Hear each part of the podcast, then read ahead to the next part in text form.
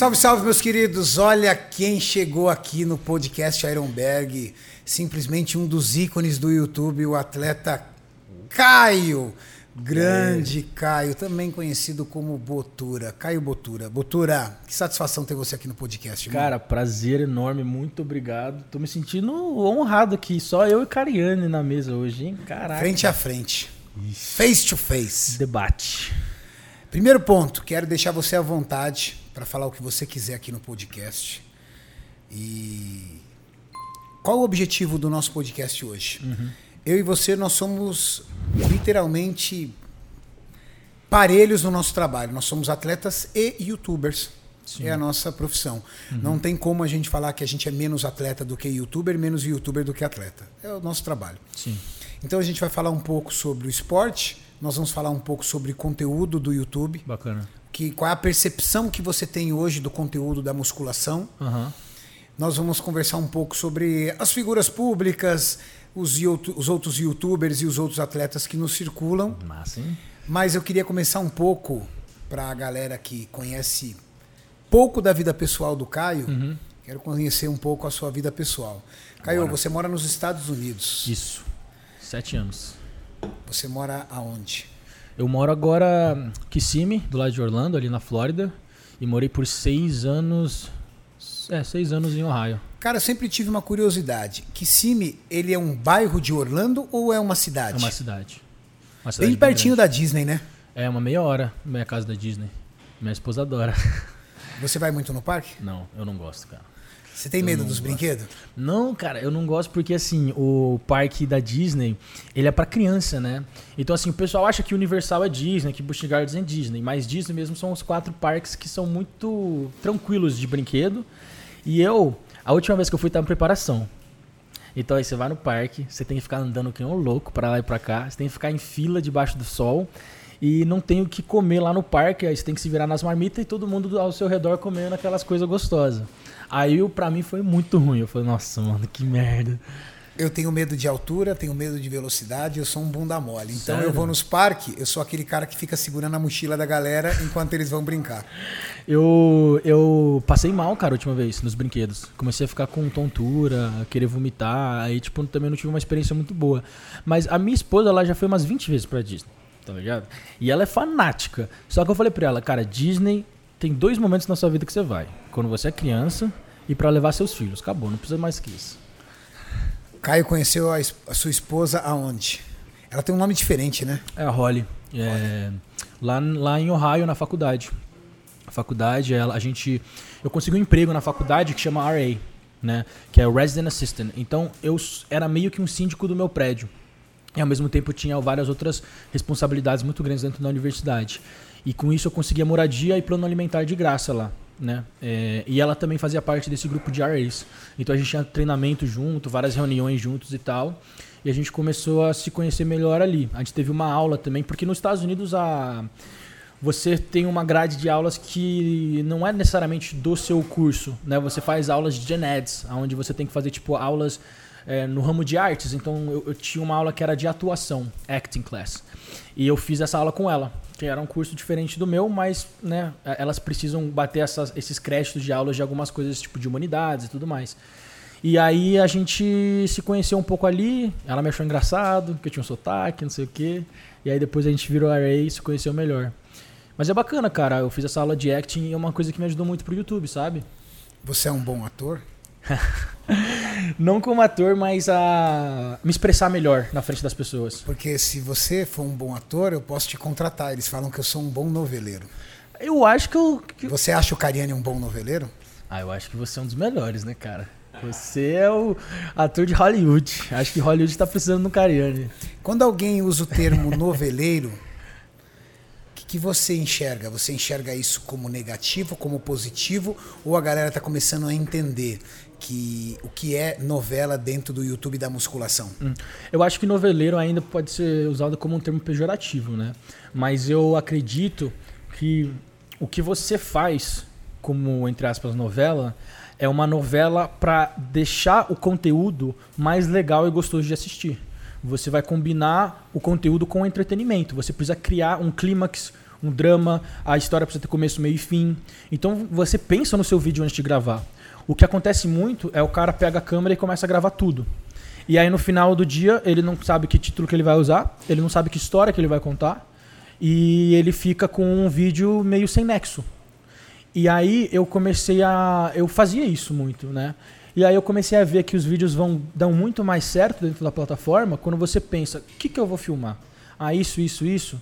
Então eu vou querer fazer um take aqui desse jeito. Então você pensa antes. Então por você ter pensado antes, você vai meio que atuar o que você pensou. Tipo, por exemplo, hoje eu cheguei aqui, a gente se conheceu, meu cameraman chegou depois. Mas o que, que a gente fez? Para dar uma introdução ao vídeo, eu fui lá fora, filmar, falar que eu cheguei no CT, bati na porta, como se eu tivesse chegado naquele momento.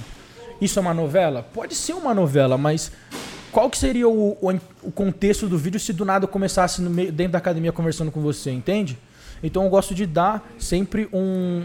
Fazer uma história, que nem meus documentários. Você tem que roteirizar ele primeiro. Não dá pra você filmar tudo e depois querer fazer um documentário. Você tem que ter uma transição de uma cena para outra, o que, que você vai fazer, o que, que vai acontecer porque isso vai deixar o vídeo mais gostoso de assistir e você vai conseguir passar informação para a pessoa que às vezes não está ali só para informação, mas ela vai sair de lá com alguma coisa positiva do vídeo. Ela vai aprender alguma coisa com aquele vídeo, mesmo que ela não foi lá para isso. E ela vai dar o like no final porque ela falou: "Putz, não esperava, mas aprendi uma coisa legal com esse vídeo". Caio, todos os vídeos que eu produzo na Max Titânio e todos os vídeos que eu produzo no meu canal, eu faço o roteiro. Uhum. E o roteiro não tem como objetivo deixar o vídeo fake. O roteiro tem como objetivo três fatores: inspirar as pessoas, motivar as pessoas e ensinar. Uhum. E o que, que eu faço? Dentro do roteiro, eu dou liberdade para quem vai atuar no vídeo ser ela mesma e fazer o que ela fizer. Mas é importante que ela faça isso, que ela aplique isso e que ela ensine isso. Uhum. Tá aqui. Sim. Ah, nós vamos gravar um treino de perna com o Carlos, por exemplo. Tá lá, ó. Vocês vão ver muita gritaria hoje, tá, pessoal? Porque nós estamos dentro do CT e o Júlio vai esfolar o Carlos, que foi meu oponente na no competição de domingo agora. E ele perdeu para mim, principalmente membros inferiores, e o Júlio pegou ele, ele para fazer um Verdade. treino de perna, para melhorar as pernas dele. O que, que eu falei pro Júlio? Júlio, eu preciso que você seja motivador. Uhum. Eu preciso que você coloque palavras de ordem no vídeo. Eu não quero muita explicação técnica, porque o objetivo desse vídeo é motivar as pessoas a buscar uma evolução pessoal, que é o que o Carlos precisa fazer. Sim. Eu falei para o Juan, Juan, foca nas expressões faciais do Carlos. Permita que a maioria das tomadas de cena não uhum. esteja ligada na biomecânica do movimento, mas sim nas paixão. expressões dele de uhum. força, de dor, de garra. Sim. Eu falei, pega ângulos mais abertos que permitam que o treinador e o atleta estejam juntos. É isso que eu entendo da minha novela. É. Agora, ali, na hora, é um atleta de verdade treinando e um treinador de verdade treinando. Uhum. Então o vídeo é de verdade. Com certeza. Eu não monto ceninha. Uhum. As pessoas acham que a gente monta ceninha. Bom, então vamos fazer o seguinte, ó, faz de conta que você está fazendo dor, a gente não coloca carga, mas eu vou. Não. Todos os vídeos que eu faço são de verdade. Todas as cenas de emoção, ou discussão, ou briga, ou até mesmo de reconciliação não foram montadas, é de verdade. Pode fazer uma pergunta? Pode. Nos 120 dias do Toguro, foi dessa maneira também? Exato, foi dessa maneira. O projeto 120 dias do Toguro foi literalmente dessa maneira. Uhum. E é através dessas formas que a gente foi encaixando. Então, por exemplo, o Toguro estava na balada. Sim, esse foi o mais polêmico, acho. Mais polêmico. Nós sabíamos que o Toguro estava na balada. Uhum.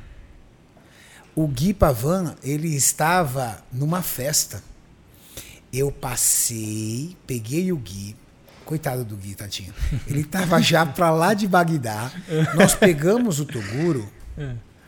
tiramos ele de dentro da balada e levamos ele para academia. Uhum.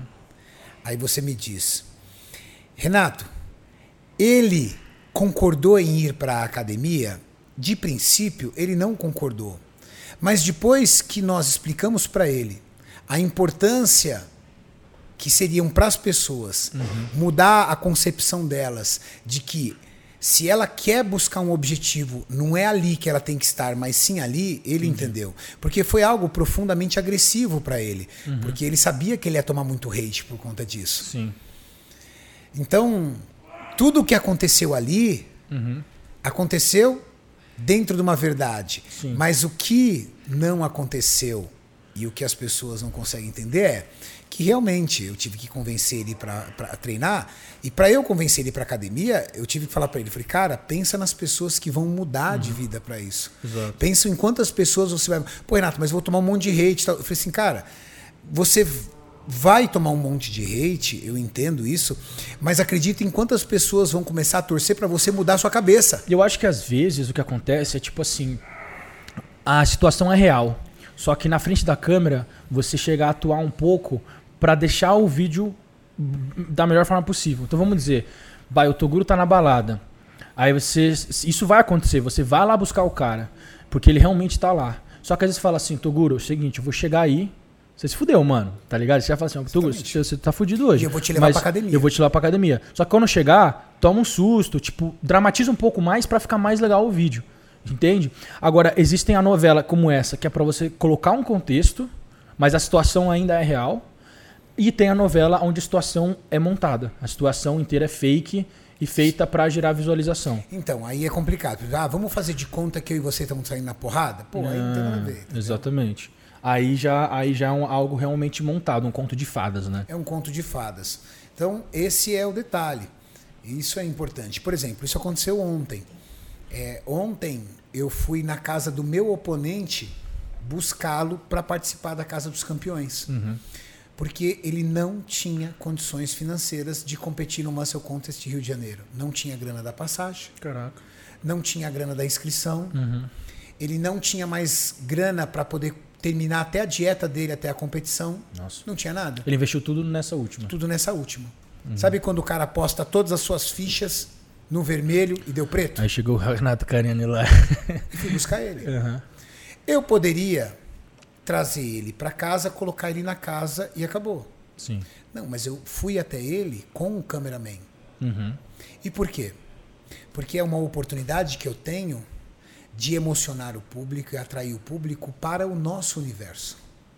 É uma Exato. oportunidade que eu tenho para aumentar a rede social do Carlos, uhum. para que mesmo que de repente ele não se torne o grande campeão da noite, porque eu acho que ele vai se tornar, mas mesmo que você não torne, pelo menos ele criou uma relevância social que ele pode vir a ter um patrocínio. Sim. Que ele possa conseguir expor melhor o trabalho dele, Exato. que ele consiga de repente ganhar mais seguidores uhum. e, quem sabe, viver do esporte.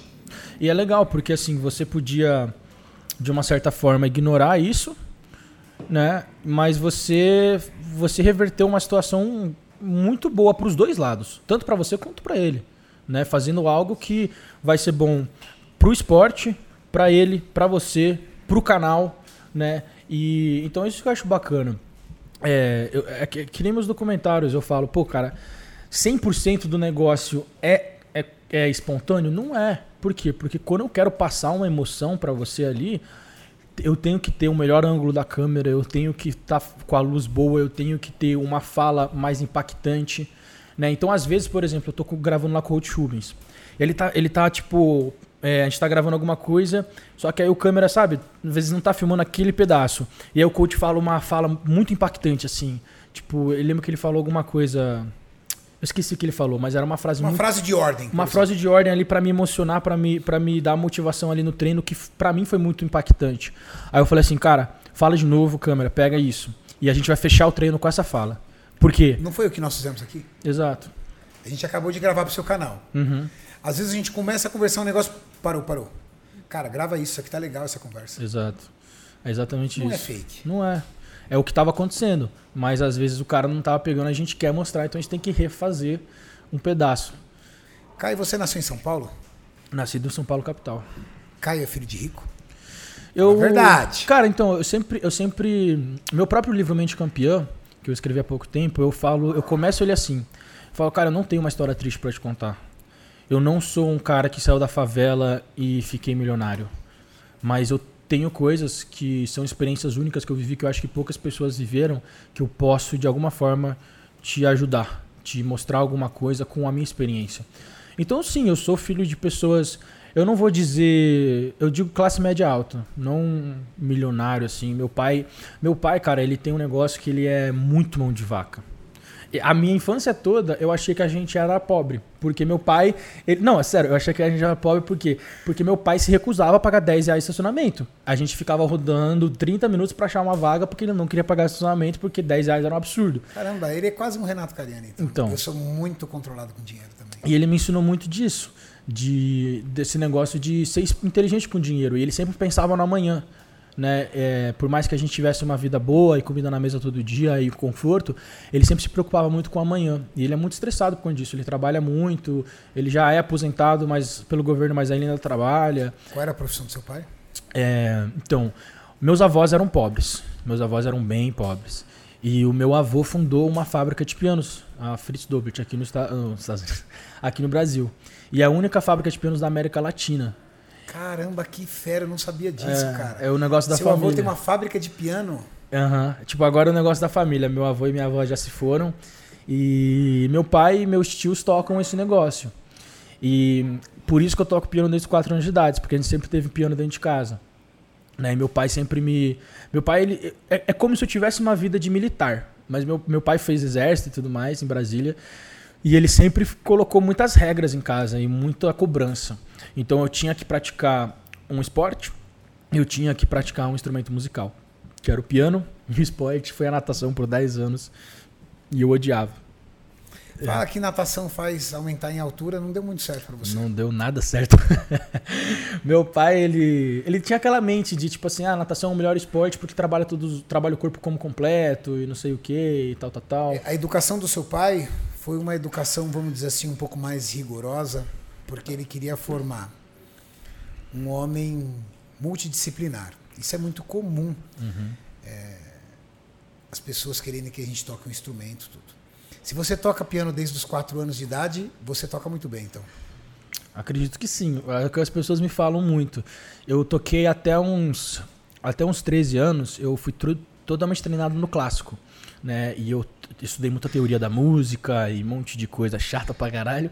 Mas eu, eu fiz por obrigação e ao mesmo tempo eu gostava. Mas quando eu descobri que eu podia tocar as músicas que eu ouvia no, na rádio, que eu gostava, porque um moleque de 10 anos não ouve Beethoven. Né? Ele não, não. Não, não é normal. Então, quando eu vi que eu, eu podia tocar as músicas que eu ouvia na rádio, onde eu comecei a pesquisar no YouTube na época, eu lembro que eu tinha um canal no YouTube em 2008 que tem vários vídeos de eu tocando piano lá, cara. Que eu postava, que eu assistia muitas, muitos covers de piano no YouTube. E eu vi que as pessoas tocavam músicas gostosas, sabe? Que pops que a gente ouve. Eu falei, caraca, dá para fazer isso no piano, não é só música clássica. E aí eu comecei a treinar piano de uma forma que, assim, eu começava a tocar na minha casa e todas as portas eu ouvia elas fechando. Porque eu ficava 5, 6 horas na mesma música. Então é muito chato para quem tá ouvindo aquela repetição, a cara errando a música o tempo todo, refazendo a parte várias vezes. E eu ficava ali 5, 6 horas, tocava Coldplay, sabe? Essas músicas que eu gostava muito. E olha lá, show. Olha lá. Eu... Quem é esse frango? Pai amado, meu Deus do céu, gente. Ah, que vergonha. Com o cabelo do Justin Bieber. Com o cabelo do Justin Bieber, cara. Nossa senhora. exatamente. Gente, Deus. Olha isso, que vergonha, cara. Não, e ele tá pirando na ele, música. Não, e eu, eu, eu ficava, eu ficava, eu gostava muito, cara. E... Cara, como se era diferente, gente, Deus, muito. era o chassi do grilo. Então, quando eu fiz o meu intercâmbio, eu voltei e as pessoas não me reconheciam. Porque eu cortei o cabelo e fiquei forte. Eu, Cara, eu, tinha gente que, eu tinha gente que não me reconhecia de verdade. Você foi para os Estados Unidos com quantos anos? Eu tinha. Eu fiz meu intercâmbio com 16 é, em Bermudas, por um, por um ano. E depois, com 19 anos, eu fui fazer faculdade nos Estados Unidos.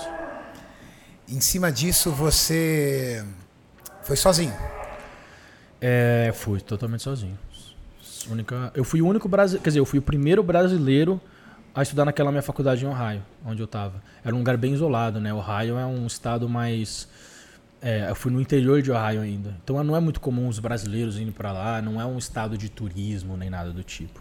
Você foi com intercâmbio com intenção de voltar pro Brasil ou você já não tinha intenção de voltar? Eu não queria fazer intercâmbio. Eu morria de medo, cara. Por quê? Né? Mimado, entre aspas, assim, com tudo que eu tinha, eu lavava minha roupa, eu tinha comida na mesa, né? Eu não tinha do que reclamar.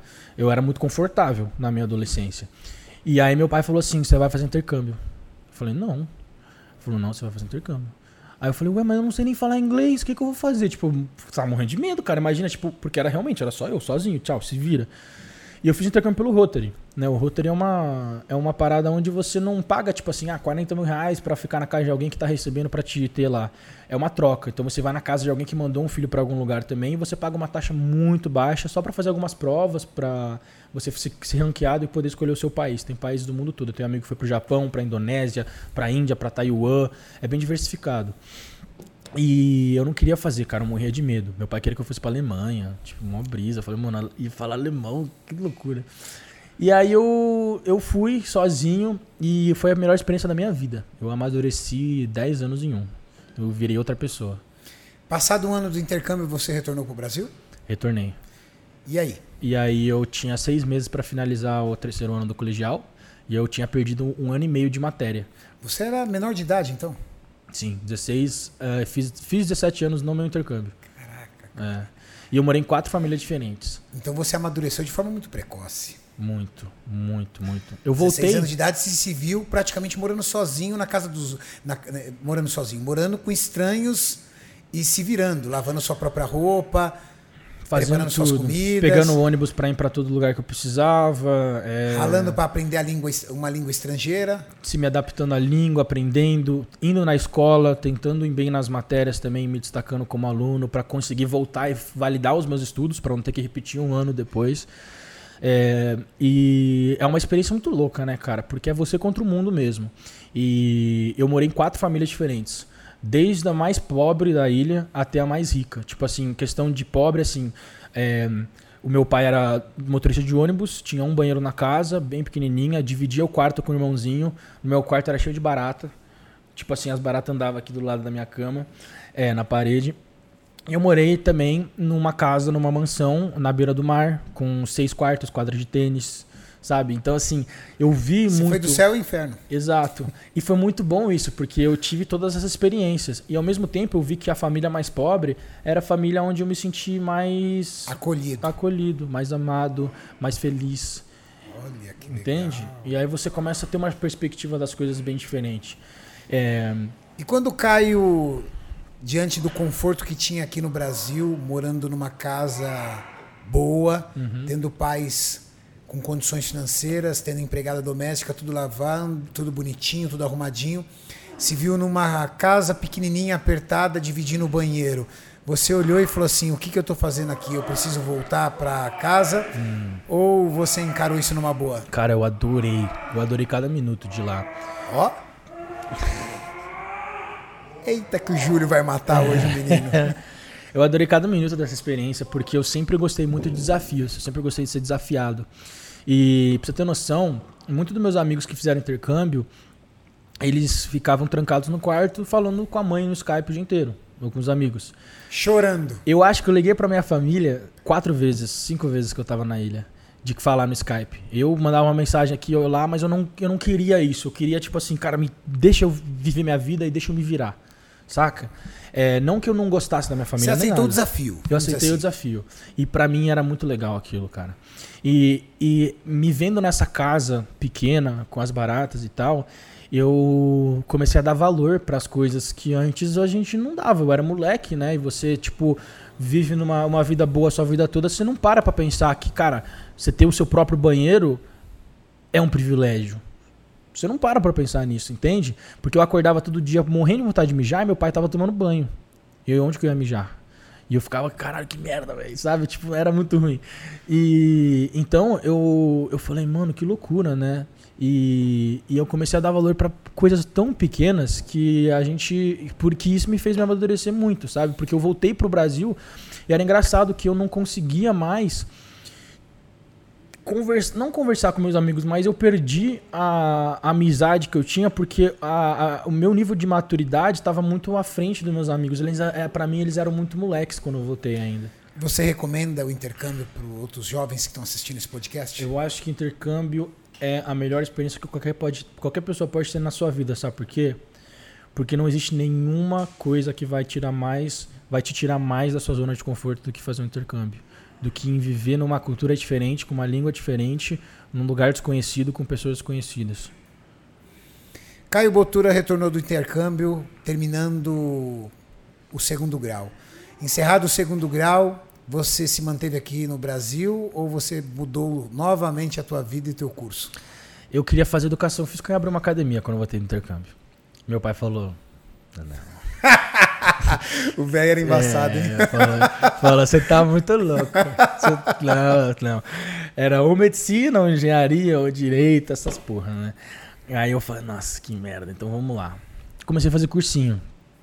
E no cursinho eu, eu tentava imaginar o meu futuro né, no Brasil. Tipo, o que, que eu vou fazer, o que, que eu vou estudar, o que, que eu vou trabalhar. E um dos meus sonhos desde moleque era ter uma família, ter uma casa, uma esposa, filhos, Cachorro. E o cachorro. E os cachorros. E sempre foi um sonho meu, assim, desde moleque. Eu fui criado em berço evangélico, sabe? Eu sempre fui muito família, assim, nesse sentido de. Você tem religião? Eu não, não, não, não me considero religioso. Um cristão apenas. Isso. E, e aí eu não conseguia. Eu tentava olhar assim para o futuro e no Brasil ele não existia, eu não via ele. Tipo, eu sustentando. Porque assim, quando você tem uma coisa que eu acho muito interessante que quando você tem um você nasce vamos dizer assim numa família rica você tem uma pressão muito grande de manter aquilo de dar para os seus filhos algo melhor ou tão bom quanto. E não é fácil porque eu conheço muitas pessoas que nascem com pais muito bem sucedidos que eles pensam caralho eu nunca vou superar meu pai. E isso gera um transtorno muito grande dentro da pessoa sabe? Tipo caralho, cara, é. Ele se sente fracassado por não conseguir entregar algo para os filhos melhor do que o pai dele deu para ele. Entende? Eu acho que assim, o foda é que as pessoas acabam tirando o mérito da pessoa que também quando ela nasce rica, né? As conquistas delas não são não são herdadas. São herdadas. Tudo que o cara conquista é porque ele teve uma oportunidade. Se você é médico porque o seu pai teve grana para te pagar a faculdade de medicina. Exato. Se você é empresário porque você herdou a empresa do pai. É sempre assim. E então é, é difícil isso. Por... de alguma forma você queria fazer algo diferente. Eu queria. Eu não, eu, eu, eu tinha todo a, a, o conforto do mundo de trabalhar na empresa do meu pai. Podia fazer administração, trabalhar na empresa, e, e, viver uma vida que meu pai me deu. Dar para meus filhos uma vida igual. Ou até dobrar o patrimônio da empresa. Exato. Ou até conseguir levar Se a empresa a um pegar a história do Abílio Diniz, o Abílio Diniz, na época, herdeiro do Jumbo Eletro, ele multiplicou o patrimônio da empresa do pai, transformando ela na maior rede de supermercados do Brasil. Conhece o Gary Vee? Gary Vaynerchuk? Ele é um dos maiores empresários do mundo e eu admiro muito ele. Ele fez a mesma coisa. É. Os pais tinham uma empresa de vinho. Ele, ele não teve. Ele fala que dos 22 anos até os 30 anos dele, ele não, não, não saiu, não foi pra balada, não fez nada. Ele trabalhava a noite inteira na loja do pai. É, é muito bacana. Esse cara é muito foda. Eu pago muito pau. E ele realmente fez isso. Acho que ele triplicou o valor da empresa sozinho em, tipo, sabe, três anos ali trabalhando que nem um louco. Você queria fazer algo diferente. Uhum. Não se via aqui no Brasil. E aí, cara? E aí eu lembro. No meio do cursinho. Exato. Aí eu lembro que eu botei na minha cabeça, eu vou para os Estados Unidos. Tipo, eu botei na minha cabeça isso e ninguém ia tirar isso da minha cabeça. Meu pai falou: não, você precisa de um plano B. Você precisa prestar vestibular no, no Brasil também. Você precisa fazer o cursinho. E o que, que eu fazia? eu levava uma apostila desse tamanho assim do SAT, que é o Enem americano, para o cursinho. E eu ficava fazendo simulados, estudando, levava livros em inglês para eu ficar lendo e treinando meu vocabulário, fazia toda a matéria de inglês do próprio cursinho, da apostila do cursinho. E o resto eu dormia. Não fazia mais nada, ficava dormindo na aula. E os professores me odiavam, me expulsavam da aula e tudo mais. Porque você não queria. Porque eu não queria. Até um dia que eu falei pro meu pai, eu falei, pai, você tá jogando dinheiro no lixo? Eu não estou fazendo nada no cursinho, eu estou estudando inglês porque eu vou para os Estados Unidos. Entende? E eu falei para ele, falei, cara, você tá jogando dinheiro no lixo, me desculpa, eu, eu tô sendo sincero com você. Saca? Coroa ficou doido. Não. ele falou assim, você quer ir para os Estados Unidos? Falei, aham. Se vira. Dá seu jeito. Eu não vou te ajudar. Tá ligado? Não ia alugar lá nada, não ia nada. Ele, assim, ele falou, eu não vou correr atrás. Você corre atrás. Saca? E aí eu fui atrás de uma, de uma comecei a fazer tudo sozinho pela internet primeiro. Comecei a mandar e-mail para todas as faculdades que eu via, como que era, tipo, porque um cara aqui, um, um, brasileiro aqui, você não sabe como é que é o processo, você não sabe o que você tem que fazer, tipo, é muito, é, eu até hoje eu recebo pergunta, cara, eu comecei para os Estados Unidos, eu quero ir, mas eu não sei o que eu faço. E é realmente difícil, porque você não tem nenhum guia, sabe? Não, os sites americanos não são muito vagos, assim, tipo, o que, que um, um internacional vai fazer. E eu ficava mandando e-mail, tentando me comunicar com as faculdades, e alguma falava alguma coisa, às vezes demorava muito tempo para me responder, não respondia nada demais. Até que eu achei uma coordenadora, uma mulher que ajuda as pessoas a entrar nas faculdades dos Estados Unidos. Tipo, ela fala o que você tem que fazer, aonde você faz a prova, como é que valida e tal, tal, tal. E aí eu comecei a estudar e comecei a marcar minhas provas para eu fazer. E eu lembro que eu fui muito bem nas provas é, consegui bolsas ali nas faculdades. Fui numa feira de faculdades aqui no São Paulo, onde as faculdades americanas vinham para falar do trabalho delas. E eu fui assim, cara, qual que é a faculdade mais barata? Porque é caro lá fora. Caramba. Falei, qual que é a mais. Ensino público é, de primeiro grau, vamos dizer assim, e segundo grau lá, o melhor é o público, para o pai pagar, guardar o dinheiro para pagar a faculdade do filho. Exatamente. E aí, eu falei assim: qual que é a faculdade mais barata e que mais dá bolsa. Porque eu não queria, eu não queria saber para onde estava indo. Eu queria sair do Brasil. Tipo, ah, vou pra Flórida. Que todo mundo quer ir pra Flórida ou pra Califórnia, né? Ah, vou pra Flórida, vou pra Califórnia, vou pro Havaí. Tipo, tem uns caras que metem louco. Eu falei, mano, foda-se, eu quero sair do Brasil. Aí eu fiquei em quatro universidades. Duas de Ohio, uma de North Dakota, na Cota do Norte, e uma de Idaho. Mano, só lugar zoado. Frio. Só lugar sem nada, nada para fazer. Uhum. Cara, o raio não tem nada para fazer, cara. Nada. Só tem o Arnold Classic lá. Não tem nada, velho. Nada. E nada. eu fiquei, eu fiquei no, no, interior de Ohio ainda, tipo, no meio da fazenda, mano. A, me, a minha faculdade tinha hipismo, tinha umas paradas de assim, sabe? E. Qual curso? Eu entrei como curso de fisioterapia. Né, que, era o, que era o curso que meu pai mais aceitava na época, que, que tinha alguma coisa a ver com musculação. Ele falou, ah, faz Seu pai queria que você fosse médico. Cara. Ele queria que é, Exato. Ele, ele, queria que eu ganhasse dinheiro, entendeu? É, exatamente. Ele é. queria que você fosse médico. Sim. Aí dentro do leque que você achou, mais uhum. próximo era a fisioterapia. Exato. E, meu, e o curso de fisioterapia na faculdade era muito bom. Só que aí eu, eu, eu vi que lá o curso de fisioterapia era seis anos. Nossa. Porque, na verdade, na verdade, são oito lá. É quatro mais quatro. Só que na minha faculdade o curso era bom e eles juntaram e comprimiram para seis. Só que eu falei, brother, não tem como. Por quê? Porque três anos você está como undergrad, que é bacharelado, eu acho, né? E depois disso você entra como um tipo um, um mestrado, um pós-graduação, aonde você não tem mais bolsa. Você perde sua bolsa. Eu falei, caralho, não tem, não tem condição de pagar isso, estudar seis anos, não dá. E aí eu mudei para outro curso, que é um curso que meu vizinho fazia, que ele ficou meu melhor amigo no primeiro ano e ele me, me incentivou muito ainda a ir para lá porque era o único curso onde você tinha estágio remunerado, ainda quando você é estudante. E é um dos cursos que você sai com emprego feito, porque é, era uma demanda gigantesca por aquele tipo de, de pessoa, que chama Environmental Safety and Occupational Health. Eu não, eu não consigo explicar esse curso em, em português. Mas aí eu fiz esse curso por acho que uns dois anos. É, fiz curso por dois anos. Eu era o melhor aluno da sala. Eu tirava as melhores notas. Porque, eu não sei, eu, eu consegui muito bem no que eu fazia, mas de, depois de dois anos, eu, eu comecei, meu canal já estava ativo e tudo, tudo mais. Eu falei, eu não, eu, não, eu não posso fazer isso pro resto da minha vida, cara. Eu não consigo me ver fazendo isso pro resto da minha vida. Trabalhando com isso, sabe? Tipo, eu falei, eu entrei num desespero Falei, mano, que merda, tipo, eu não quero, eu não quero isso.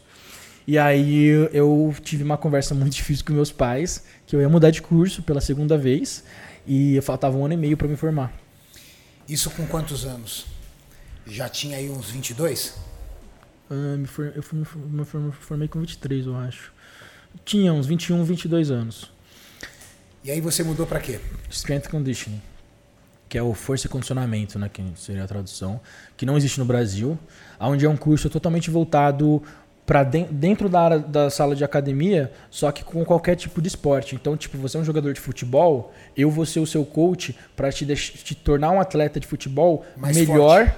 é, melhor, mas com treinamento na academia. Cara, incrível esse curso, então. É o sonho de consumo do cara que quer fazer educação física focada em musculação apenas. Exatamente. É isso. Que fera, é isso. cara. É muito foda. Podia ter esse curso aqui no Brasil. Podia. E... Porque eu tô terminando educação física agora. Uhum. Eu tô me formando literalmente mês que vem. Caraca. E eu tive handball, basquetebol, é, dança, é. recreação infantil. Uhum matérias que eu não vi ali o meu objetivo-alvo. Uhum. Meu objetivo-alvo era a sala de musculação. Então, o que eu queria?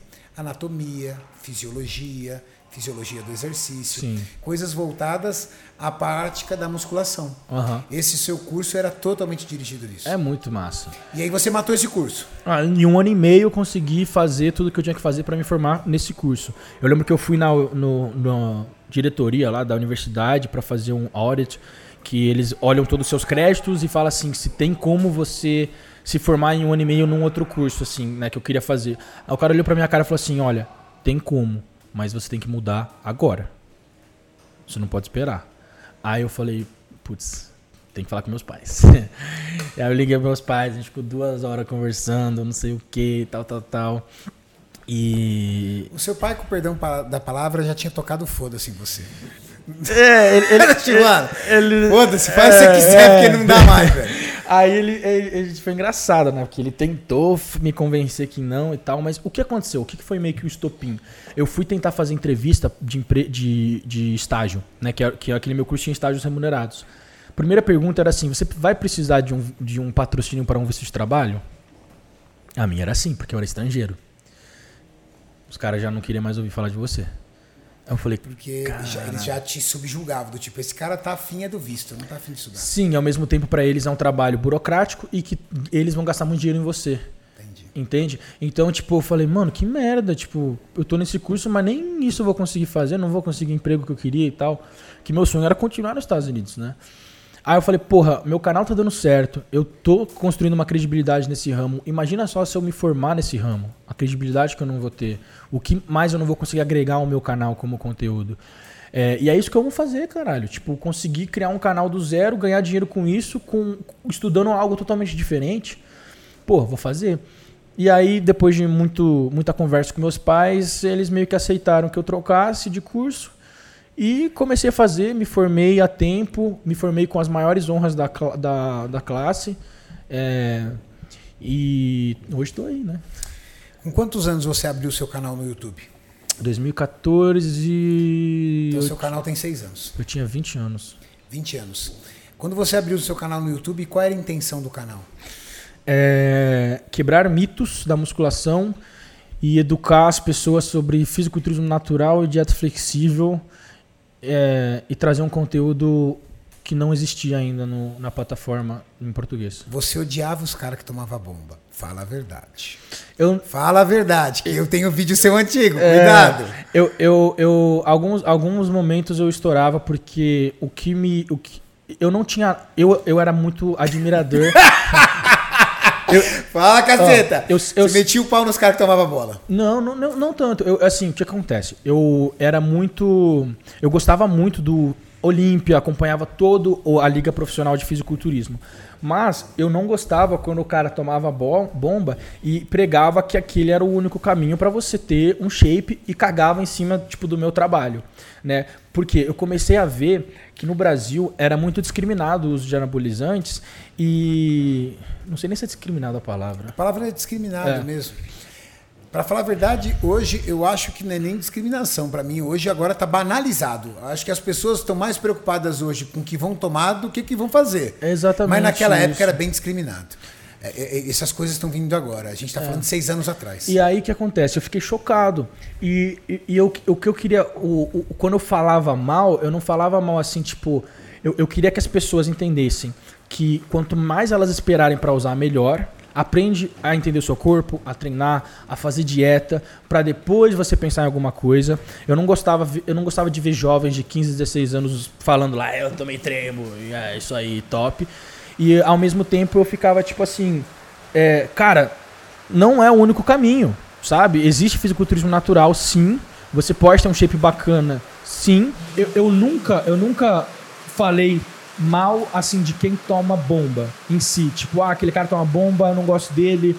Ou o que eu, eu apenas defendi a minha ideologia de que ser natural você consegue um shape legal, que dá para evoluir. Eu sim sou natural e bomba não é o único caminho e você é, deve esperar o máximo possível para tentar fazer utilização de ergogênicos eu tentava lutar um pouco contra isso, Não, sabe? Entendi. Mostrar a ideia dos Estados Unidos, porque foi uma coisa que eu falei ontem num podcast. As pessoas, ela é, é o seguinte: você não vai ganhar um campeonato porque você usou mais bomba que outro cara. Você não vai ganhar um campeonato porque você usou uma bomba mais forte que outro cara. Você vai ganhar um campeonato porque você fez dieta, você treinou melhor que o cara. Caio, existe campeonato para atleta natural nos Estados Unidos? Sim. Cara, isso é muito diferente, né? Uhum. Num campeonato de atleta natural, os atletas passam por um exame antidoping? É, eles passam pelo polígrafo, que é um dos mais comuns, que seria o... Polígrafo é o detector de mentira? Isso. Puta, eu imagino a cena. Vamos lá, a cena. Caio Botura senta. Uhum. Quanto, quanto, quantos quilos você pesava na época? No palco, 73. 73. Bom, eu já acreditava na hora que você era natural. Com esse peso, eu ia falar: não, passa no polígrafo, não. Você é natural, cara. Bora, bora, bora. Difícil, é. entendeu? Acreditar no Obina. Você já viu o Obina? Eu nunca vi pessoalmente. Mano, o maluco tem é. 100 quilos e falou que é natural. É. Ele eu colocaria no polígrafo. Você eu acho que eu não colocaria, não. Exato. Você senta no polígrafo, coloca lá os dedinhos. Sim. Certo? E aí o cara pergunta: ele pergunta como é que é? Pergunta. Então, que ele Você faz? é o juiz, eu sou o Caio Botura. Ele faz perguntas bases primeiro. Perguntas bem aleatórias, porque ele quer medir é, a sua leitura de, de, batimento cardíaco, pressão e tudo mais, é, de acordo com as suas respostas. Então ele faz perguntas normais, tipo qual é o seu nome, quantos anos você tem, quando você está falando a verdade. E aí ele te induz a uma mentira. Ele te faz uma pergunta mais ou menos assim. Ele te induz a uma mentira. Ele fala: é, você já roubou? Entende? E aí você, tipo, a grande maioria das pessoas fala não. Só que, sei lá, tipo, você já. Às vezes. Ele fala uma coisa que quase todo mundo já aprontou. Por exemplo, Isso. você já mijou na piscina? É. E aí, tipo, aí você não tem coragem de falar, e você meio que dá uma mentira, mas você acha que não é uma mentira muito importante, vamos dizer assim, uma coisa que vai afetar alguma coisa. Aí já dá aquele pico. E aí ele pega uma base de como é a sua, a sua mudança fisiológica numa mentira. Olha que louco. Cara. É. E aí ele vai te fazer a pergunta. Você já. Ele te faz a pergunta algumas vezes também. Ele faz a pergunta, ele troca para outra e volta para a mesma pergunta. Que é a pergunta: você já usou alguma substância banida pela federação nos últimos sete anos? Caio Botura passou por um detector de mentiras para provar que é natural. Uhum. E aí ele pergunta: você fez uso de anabolizantes da forma Cara, direta. Dá, dá, muito medo essa porra, velho. Sério, cara? Sim. Puta, que bizarro é, passar por um detector de mentira, é mano. Louco. E, tipo assim, é uma salinha mesmo com um cara que é contratado, né? Um cara que é, é psicólogo, sei lá o que, que ele é. Um terceirizado lá. Exato, que ele, e, e, você tem que pagar a sua taxa do polígrafo também. Então, o atleta normal paga a inscrição, paga a, a pintura e a gente tem que pagar o polígrafo, porque o cara custa caro também. E algumas federações também pegam o seu teste de urina um dia antes na pesagem e se você vence a categoria, ele, você, na hora, eles te levam pro banheiro, um cara vai junto com você no banheiro para te ver mijar no copinho. Aí, se você é o campeão, você passa pelo doping. Aí você passa pelo Ted Unido novamente. Maurício, coloca uma foto do Obina Natural. O Instagram dele é Obina Natural, pra galera entender de quem eu tô falando. E eu realmente gostaria de passar o Obina pelo polígrafo, velho. Porque se ele passar pelo polígrafo e for aprovado, eu vou me sentir um merda. Porque olha o tamanho do cara natural. Você não acredita que ele seria natural? Cara, eu acredito porque. Você conhece ele? Não, eu conheço ele e eu sou um cara. A, da, da, a minha cultura é o seguinte: eu nunca desconfio da pessoa eu primeiro prefiro acreditar. Uhum. Mas chega a ser divertido ver um homem desse tamanho. Olha ele do lado do Edson aí, ó. Ó, ele do lado de um atleta aqui, ó. Caraca, Ou seja, essa foto tá é do mês passado, desse mês, de agora. Tá. Olha lá o tamanho do homem natural. Esse é o Obina natural. Tá bom, Mauricião. Você passa por um polígrafo. Você competiu quantas vezes no circuito natural? Seis? Seis vezes, Seis, cara. seis ou sete. Tem alguma federação, alguma coisa? Por exemplo, se um brasileiro aqui quisesse competir lá, Uhum. numa competição natural, como é que ele procura? Ah, é- você coloca Natural Bodybuilding Competitions no Google. Já vai aparecer. Já vai aparecer várias. A OCB é uma grande federação, OCB. A NGA também é uma federação que eu gosto, que é a federação que eu me tornei profissional. E tem acho que a INBA. Tem algumas outras também, só que nem todas são levadas tanto a sério. Por exemplo, Muscle Mania. Conhece? Sei. É Aqueles caras de, de shortinho de praia. Do Simeon Panda. Não, não, é, é uma natural que eles usam sunga O também. panda, ele fala que ele é natural? Fala. Cara, se Ele panda jura até a nat- morte que ele é Ele natural. jura que ele é natural. Mostra uma foto do Simeon Panda aí pra galera entender. Ele Ulisses pela- também fala que é natural, não fala? Não fala mais. Ah, não fala mais? Porque pegaram um vídeo dele Pegaram com ele gineco no palco. Eita, o polígrafo dele foi a gineco. Foi gineco. Mostra aí, Murcio, o tamanho do, da criança. E pior que tem muito influencer americano que é, defende ele, E defende quem? o Simeon. É, ué. É que assim, você vê que ele tem... é, se você vê fotos de evolução dele, desde 2011, acho, É bem... pequena. 2008, a evolução dele é lenta, é progressiva e a estrutura dele sempre foi bom. Ele tem ombros largos, ele tem cintura Cara, fina. se ele, por exemplo, eu, eu- eu- acredito que ele seja natural. Ele fala isso e não há provas que ele não seja. E você vê a perna dele não é boa. Não, é a perna que não fala... é o ponto forte "Meu dele. E ele Deus". agacha forte, hein? Agacha forte. Cara, ele treina muito forte. Ele treina pesado. O Panda, é, se ele for natural, esse cara, se ele tivesse feito um trabalho, ele era um Ronnie Coleman. Exato. Ele era um Ronnie Coleman. Mas sabe o que é engraçado? Que eu- é difícil dizer isso, por quê? Porque eu já vi naturais que eram bons naturais, hormonizaram. Não mudou muita coisa. Não mudou quase nada. Eu vi pessoas naturais que eram bons naturais, hormonizaram e se transformaram muito bem. E também tem pessoas que não são bons naturais, mas são muito responsivos às drogas e se tornam bons atletas com hormônios. Isso é fato. O auge do seu físico, você conquistou quantos quilos em off-season e quantos quilos em pré-contest? Meu, acho que meu off-season melhor, assim, onde eu não fiquei tão retido, mantive uma boa densidade, maturidade, eu tinha uns 85 quilos. E Essa foto é da minha primeira preparação da natural na minha vida. É, e o pré-contest com 72 hum, é, no meu limite ali de, de peso de palco. 72. Isso. Quer ver? ó, Pode ir pra cima, que acho que apareceu. Essa aí é quando eu já harmonizei, minha primeira competição harmonizado. Pode ir pra cima um pouco, que apareceu umas fotos naturais. É, vai pra cima. Ó, essa foto aqui das costas, duplo bíceps de costas. É, isso. Essa foi uma das minhas melhores condições físicas Bom, de hein? pele é, natural. Bom, hein? É, tá, tá um pouco embaçado. Mas você pode ver a árvore. Aí, eu tinha, eu tinha- fazia dois meses que eu já tinha competido. Já dois Você já meses. Já, estava com o físico mais eu cheio. já tava com o fiz mais cheio, mas a- eu ainda mantive uma quantidade Boa qualidade espessura de pele. musculatura, qualidade de pele. É muito difícil você colocar um shape natural. Cara, muito. Eu me arrastava. Eu não conseguia andar, me arrastava. De tão cansado que eu ficava no final da preparação.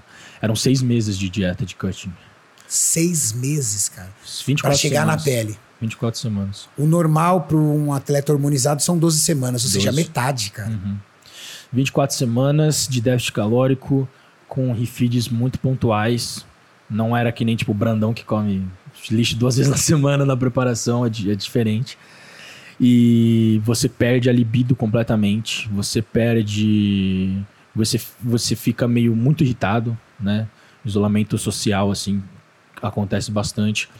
E. A recuperação do treino. Cara, eu lembro que na última semana eu fazia agachamento, tudo doía, cara. Tudo doía. E, e, a- e dá para recuperar. Ainda a recuperação é decente, sabe? Mas não é que nem o harmonizado. É bem diferente. Eu não conseguia chegar muito longe. Performance no treino caía bastante. É, mas o que mais afetava mesmo, cara, era a testosterona baixa mesmo. E isso te deixava com falta de energia, sono era horrível. Tipo, dormir, você não dorme bem também. E muito cansaço. E off-season sem hormônio para crescer. Você lutando, comendo pra caramba para tentar fazer crescer a musculatura e percebendo mais retenção de água e gordura do que músculo.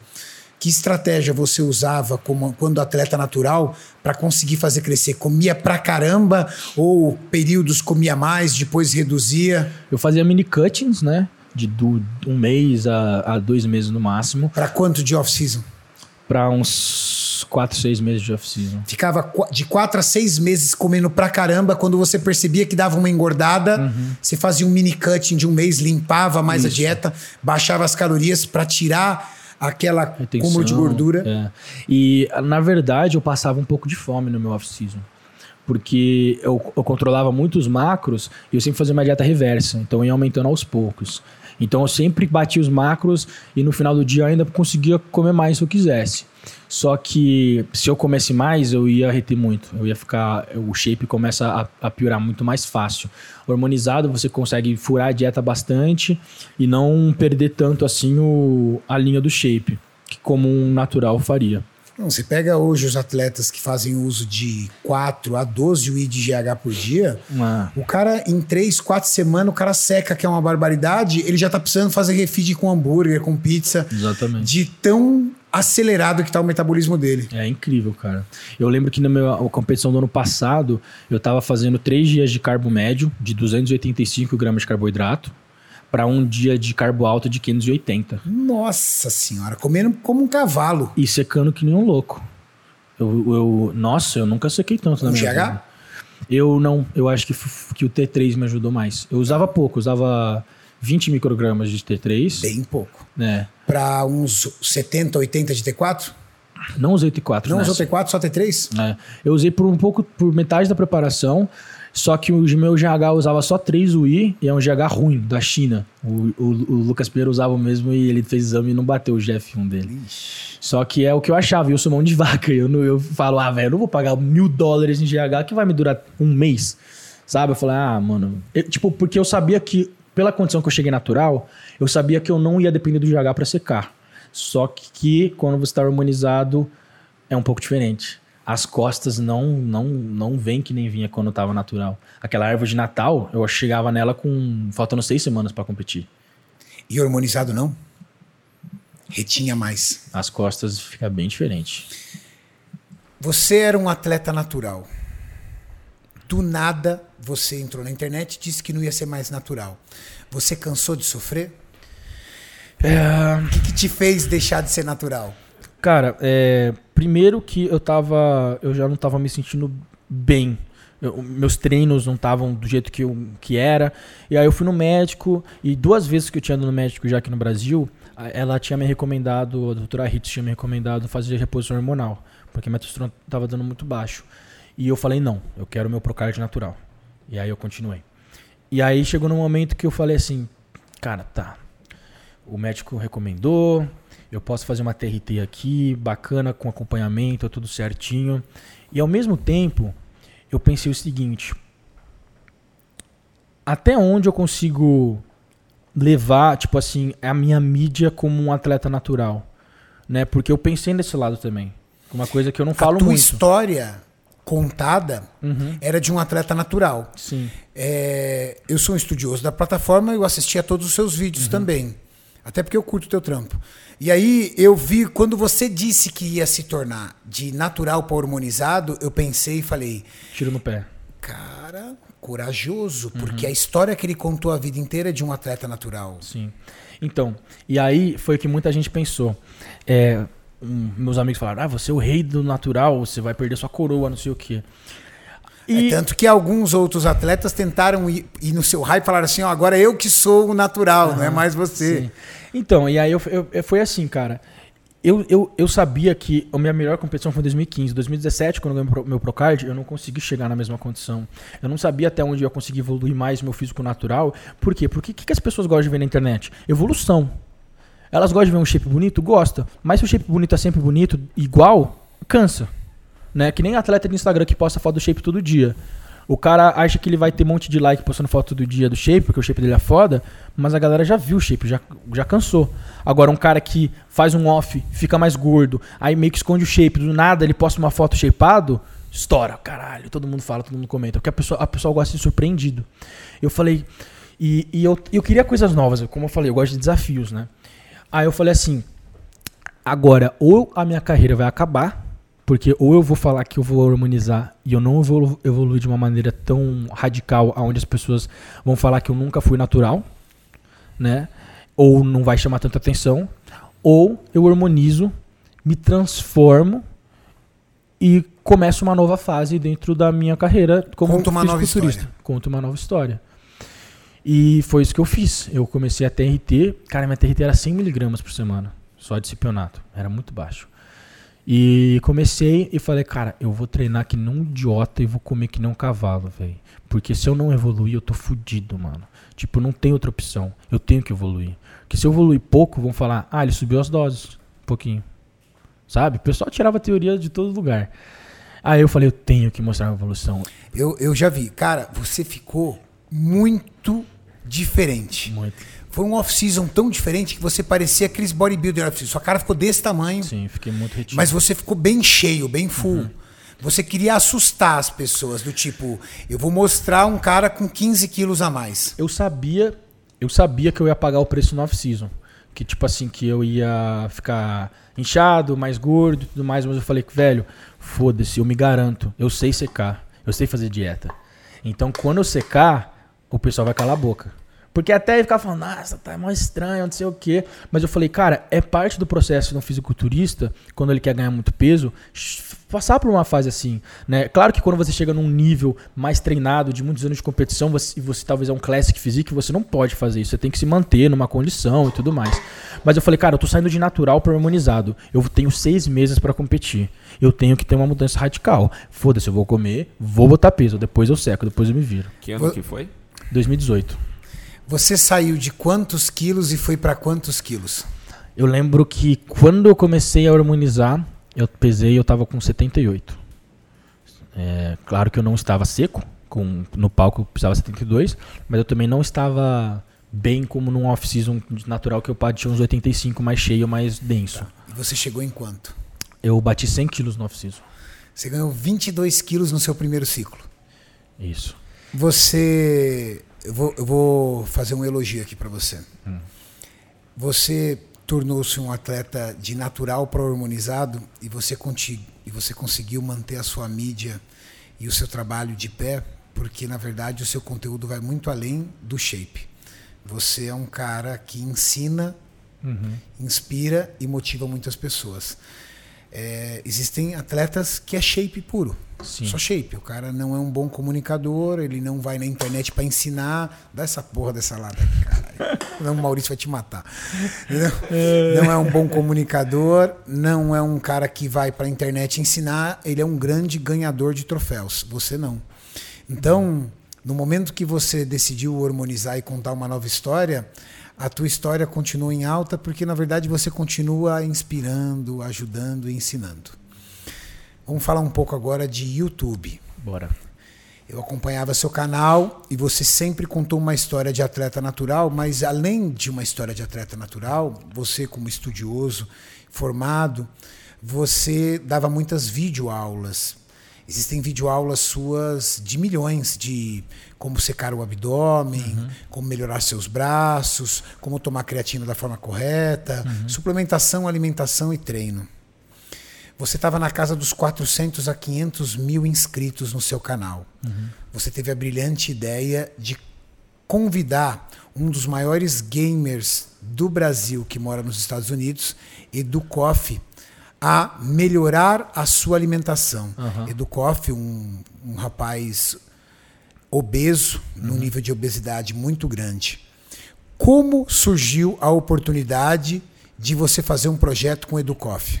Ele falou num vídeo dele que ele queria emagrecer, né?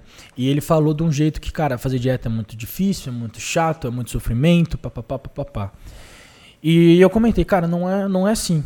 Tem como você emagrecer. Você já o conhecia? Eu não era um cara muito ligado, eu sabia quem ele era, mas, mas eu não como acompanhava. Como é que você fez? Você mandou um direct pra ele? O cara é um cara de milhões de então, seguidores. Eu comentei no vídeo dele. Comentou no vídeo dele e aí a galera já começou a upa, é, a galera curtiu o comentário, ele deve ter visto. E aí eu acho que ele me chamou no Instagram, ou eu chamei ele também no Instagram, ele respondeu, alguma coisa assim.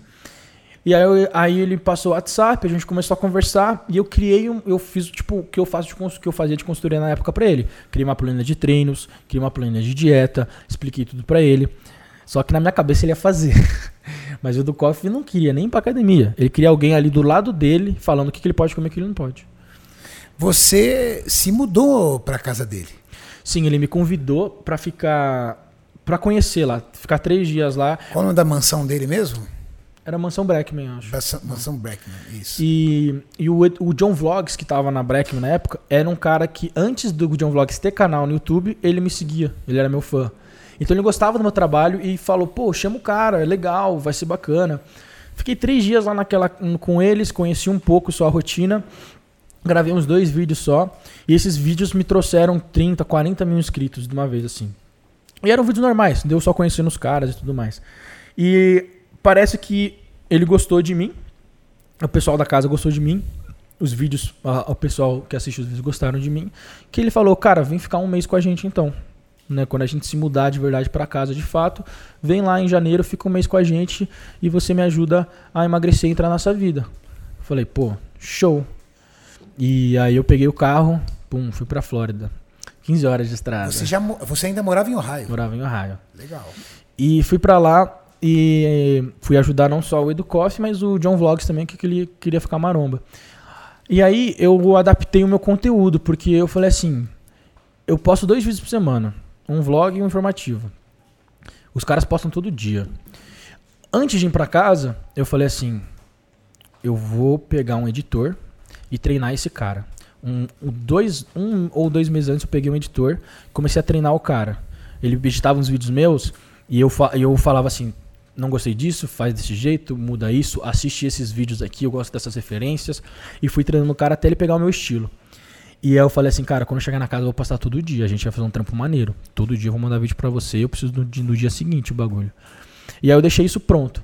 E aí eu fui lá e comecei a postar. Então, assim, como eu já postava minha vida, vlogs, o que eu faço no meu dia a dia, foi muito fácil. Comecei a postar tudo que eu tava fazendo na casa. E como a casa todo mundo faz coisas diferentes e todo dia é uma coisa nova, eu comecei a postar isso. E eu mantinha o meu vídeo informativo por semana. Só que agora eram seis vlogs. Os vlogs ainda tinham conteúdo de academia? Tinham, mas nem todos. Porque tinha a hora que a gente ia fazer coisas diferentes. E eu ainda estava mostrando aquela minha vida. E muita gente fala, né? Você só conseguiu o seu, o seu um milhão de inscritos, ou você só é famoso, ou você só conseguiu isso e aquilo por causa do Educoff, do John Vlogs e tudo mais. E com certeza, sem eles eu não teria fe ter feito Você pulou de 500 mil para um milhão. 600 mil, 590 e poucos mil para um milhão em um mês. Em um mês. É, você sabe o que foi mais interessante hum. e o que as pessoas maldosas não conseguem enxergar? É que você trouxe 500 mil pessoas que nunca tinham ouvido falar de musculação para tua casa. Uhum. Só que o que, que você faz dentro da tua casa YouTube? Musculação. musculação. Então, se desse meio milhão de pessoas uhum. você converter 50 mil, 10%. Uhum. Para dentro da musculação, você salvou 50 mil vidas, cara. É.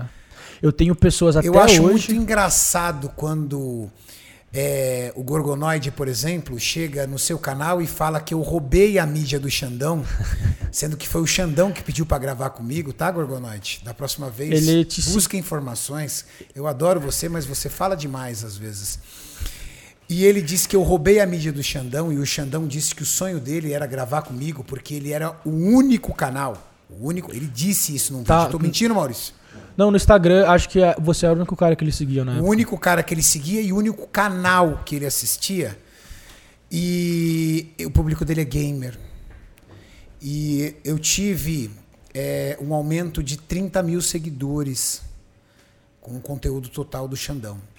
Desses 30 mil seguidores, eu tenho certeza que pelo menos 20 mil, porque eu cresço uma média de 10 mil é, a cada 15 dias, Sim. pelo menos 20 mil vieram deles. Se 20 mil gamers me assistiram e desses 20 mil gamers, 10% entrarem na academia, são 2 mil pessoas que eu coloquei na musculação. Eu acho que o seu projeto com o Educoff, que na minha opinião ele não aproveitou nada, Não muito. você fez com que os seguidores deles aproveitassem. Isso é muito bom, cara. Sim. E, e E eu. como é que foi treinar o Educoff, cara? Difícil, hein, cara. Nossa senhora, difícil, meu? Deus do céu.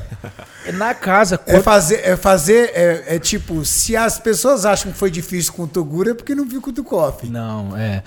Na, na, na casa, é, ele, quando eu estava lá no meu um mês, ele, ele perdeu 10 quilos.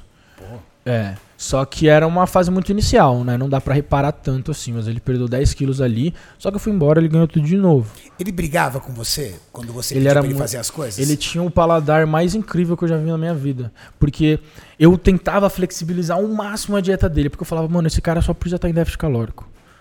É o primeiro passo, sabe? Tipo assim, o cara é obeso, ele não vai começar a comer batata doce frango todo dia. Eu preciso só diminuir o consumo de calorias dele e aumentar o gasto calórico dele. Ele não estava indo na academia ainda. Então eu precisava di- diminuir o consumo. Aí eu passava alimentos diferentes. Um iogurte com 80 calorias, que tem bastante proteína. Um leite diferente, que ele gostava de leite. Então eu pegava um leite com menos carboidrato, mais proteína, que tem nos Estados Unidos. É, eu fazia hambúrguer caseiro pra ele. Eu pegava uma batata, que é uma batata congelada, mas ela fazia no air fryer, ela tinha muito menos gordura. Porque Você eu falava... cozinhava pra ele? Cozinhava. É. Caraca. Cozinhava, cozinhava. Só que assim, tipo, era muito difícil, cara. Porque você faz um hambúrguer caseiro pro cara, que pra gente é uma delícia, uma maravilha, ele não gostava. Ele queria o hambúrguer do Five Guys. Você é louco. Porque ele compara tudo com. Pra ele, ele vai comparar com o McDonald's, com o Five Guys. Ele fala, pô, não tem gosto de Five Guys, isso não é gostoso. Five Guys os caras fritam no óleo o hambúrguer. Não, não tem como, não tem como. Aí eu falei, meu, não- o que que eu faço? Porque, tipo assim, eu tô. Tipo, é, não tem como flexibilizar mais que isso aqui, sabe?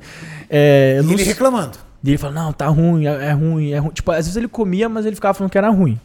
E aí, tipo, o problema é que a rotina dele era muito louca. Ele dormia, tipo. Ele ia dormir às sete da manhã. E aí ele ficava dormindo o dia inteiro, sabe? Aí, a- aí eu acordava cedo com o João Vlogs pra ir treinar e tudo mais. E ele tava. Você dormindo. fazia o horário dele de sono ou você fazia o seu? Eu fazia o meu. Puta, ele devia assaltar a geladeira pra caramba nas tuas costas. Devia. devia, devia. Você conseguiu convencê-lo de ir pra academia? É, do, quando eu estava lá, não. Não. Ele não foi o mês Não inteiro. Foi, não foi, não foi. Ele começou a ir só depois, ah, depois de um tempo que ele sempre tentava emagrecer. No canal dele, se você acompanha, ele sempre tem as fases que ele, não, agora eu vou fazer dieta. Não, agora eu vou fazer dieta. Agora eu vou emagrecer. Você desistiu de cuidar dele ou passou-se os 30 dias? Passou-se os 30 dias e eu sou um cara que eu tenho muito bom senso, né, cara? Primeiro, eu, tenho uma, eu tinha uma vida no, em Ohio, minha esposa tava lá e tudo mais. E, pô, meu canal tava dando muito certo. E se eu ficasse lá, eu ia bater 2 milhões? Provável. Só que eu combinei 30 dias com o cara. Por mais que ele não tenha falado, Caio, vai embora, já deu seus 30 dias, eu falei, eu, eu comprometi com 30, eu vou embora. Eu lembro que eu entrei no dia 7 de janeiro, dia 7 de fevereiro, eu fiz minhas malas e vazei. Porque eu não gosto de abusar da boa vontade das pessoas. Sabe? Tipo, eu não, eu não tava pagando aluguel pra estar lá. Eu não tava contribuindo. Cara, você tava cozinhando pra ele, queria pagar aluguel? Ah, era, mas. Né? Mas assim, eu, Você é louco. eu tava. Eu não gosto que as pessoas me olhem como, tipo, ah, o cara tá sugando. Porque o meu canal deu muito bom lá. Mas não porque eu tô sugando, porque eu, cara. É, a, pessoa clicar no botão inscrever-se é diferente do que o cara clicar no seu vídeo pra assistir, né? Ele, quando ele clica no inscrever é porque ele quer ver mais aquele conteúdo. As minhas visualizações estavam batendo eh, visualizações de pessoas que estavam na casa. Então, assim, uma coisa é o cara falar, tipo, ah, você tá lá porque está na casa. Cara, tudo bem. Só que às vezes o cara vai assistir o vídeo do Edu Coffee e eu apareço lá. Mas pra ele no meu canal ver o meu vídeo, é porque meu vídeo deve ser legal. Né? Porra, eu comecei a ganhar inscritos, a consolidar essa audiência. E nenhuma pessoa que passou naquela casa, porque passaram vários youtubers lá que ficaram mais de um mês, ninguém ganhou 400 mil inscritos. Sabe? Você foi o cara que mais ganhou inscritos. Eu fui o cara que mais Você ganhou inscritos praticamente naquela dobrou casa. seu canal. Sim. Só que a gente não inscreve, a gente não ganha inscrito pelo carisma, a gente ganha inscrito pelo conteúdo. Sim. Então não é porque você era um menino bonzinho que estava ajudando do Coffee. Eu acho que foi uma junção de tudo, né? Que os meus vlogs acho, acho que eram divertidos e eu consegui agradar tanto ao meu público quanto o público que estava lá. Eu tentei, né? Pelo menos teve, teve parte do meu público que ficou me enchendo o saco. Deu uma parceria. Por exemplo, o, o, o que aconteceu contigo é, aconteceu comigo. Quando eu fiz o projeto do Toguro, nós éramos do canal da BTV, eu não tinha canal pessoal. Uhum. Eu ganhei muitos seguidores e eu ganhei muito engajamento dentro do YouTube. Sim. Porque o Toguro, na época, ele já era um cara de visibilidade alta. Uhum. Nem 10% do que ele é agora, mas ele já era. Só que eu poderia ter ganhado muito era hate se o meu conteúdo não fosse bom. Porque a visibilidade nada mais é do que tornar você uma vitrine. Pá, aqui, ó. Se você é Exato. ruim, vai tomar pedrada. Se você é bom, vai ser bem abraçado. Então, Exatamente. eu tenho certeza que o seu conteúdo era bom, porque senão você não ganharia inscritos. Pelo contrário, as pessoas iam pedir para você sair da e casa. o que eu mais fiquei surpreso foi que quando eu saí da casa, a minha média de views nunca voltou a ser o que era. Ela sempre continuou maior e muito boa por um bom tempo ali. E eu- até hoje eu tenho pessoas que falam, cara, eu te conheci pelo do Coffee. Eu não sigo os caras mais, mas eu continuo te seguindo. Sabe? Hoje, o conteúdo do YouTube da musculação não esteve, nunca esteve tão em alta.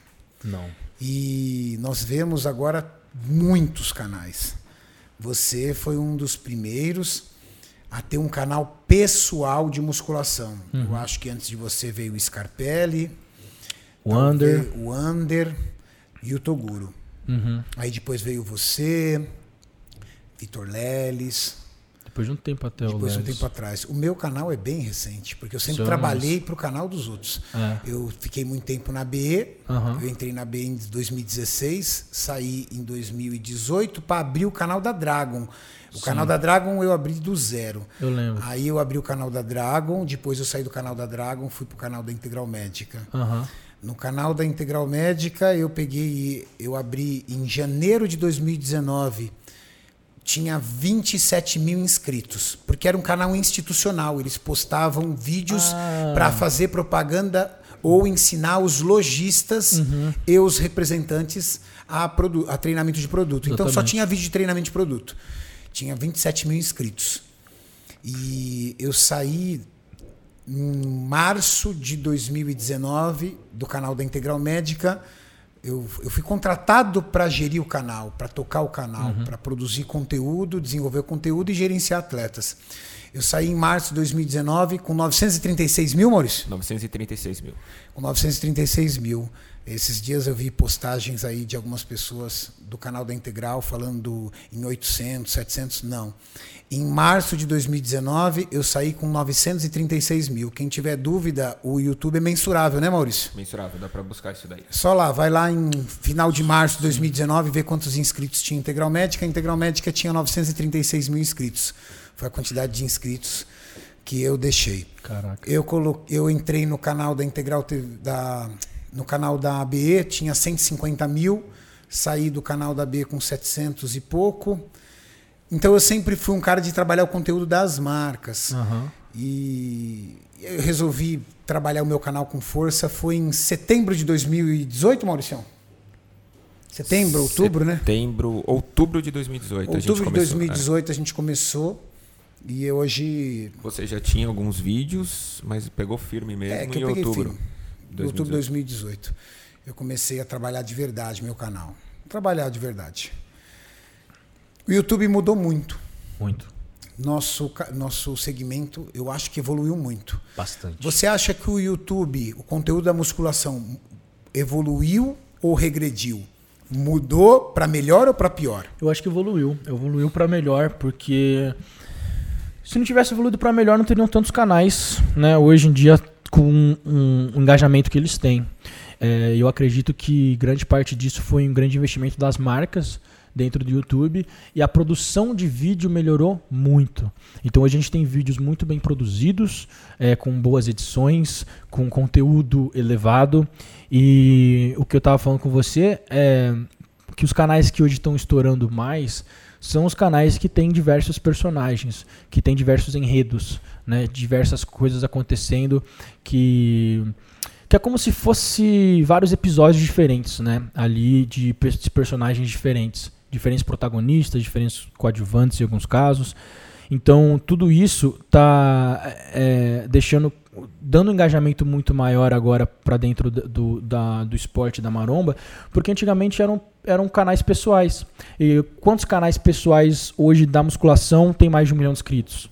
Né? Quantos nomes a gente tem aí? Puxa aí, Mauricião. É, eu acho que o maior canal é o do Léo Stronda, Stronda, que deve ter 2,49 milhões. Uhum. Depois vem o meu com 2,01 milhões.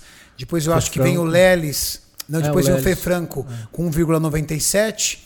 Lelis com 1,91.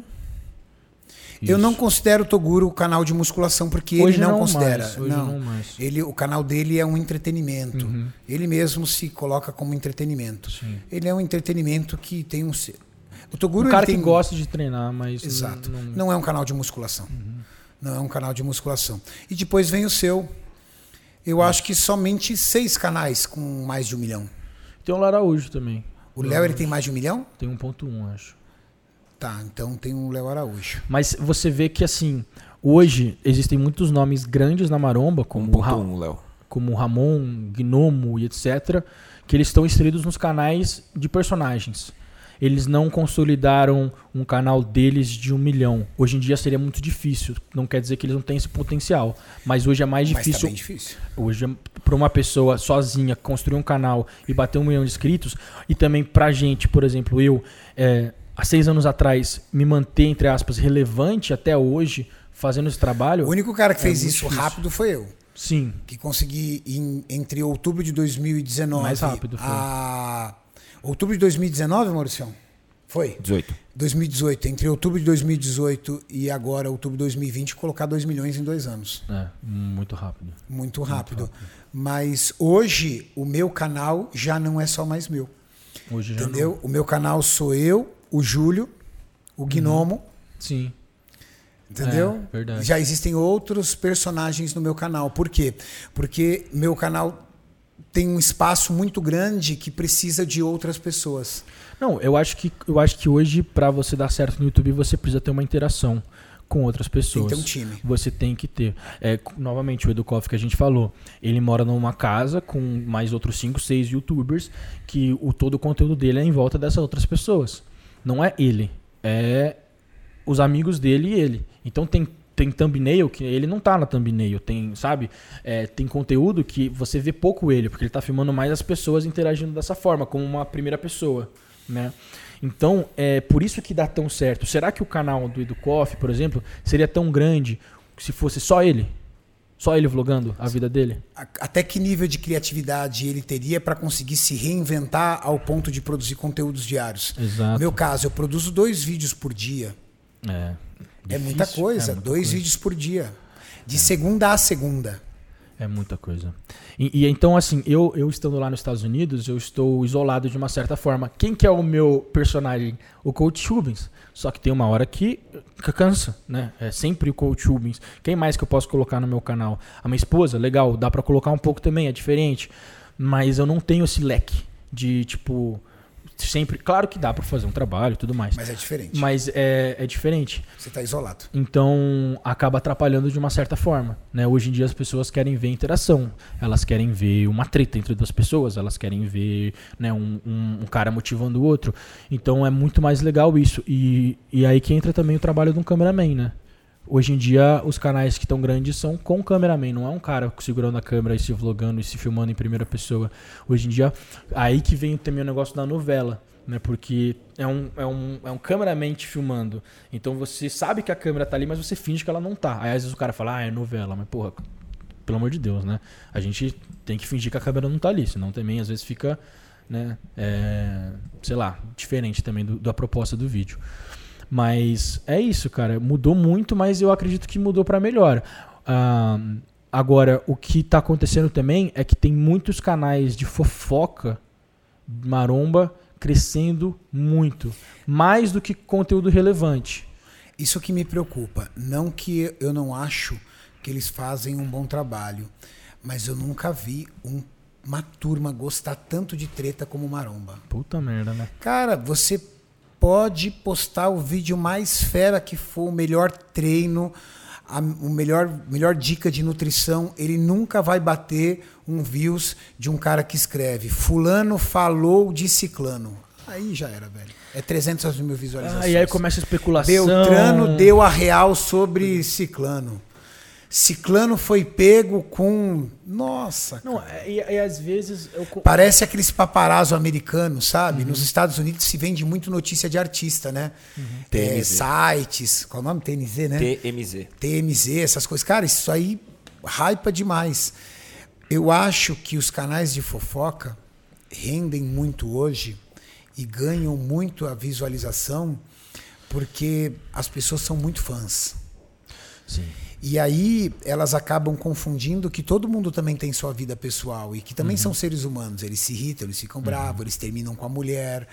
A mulher.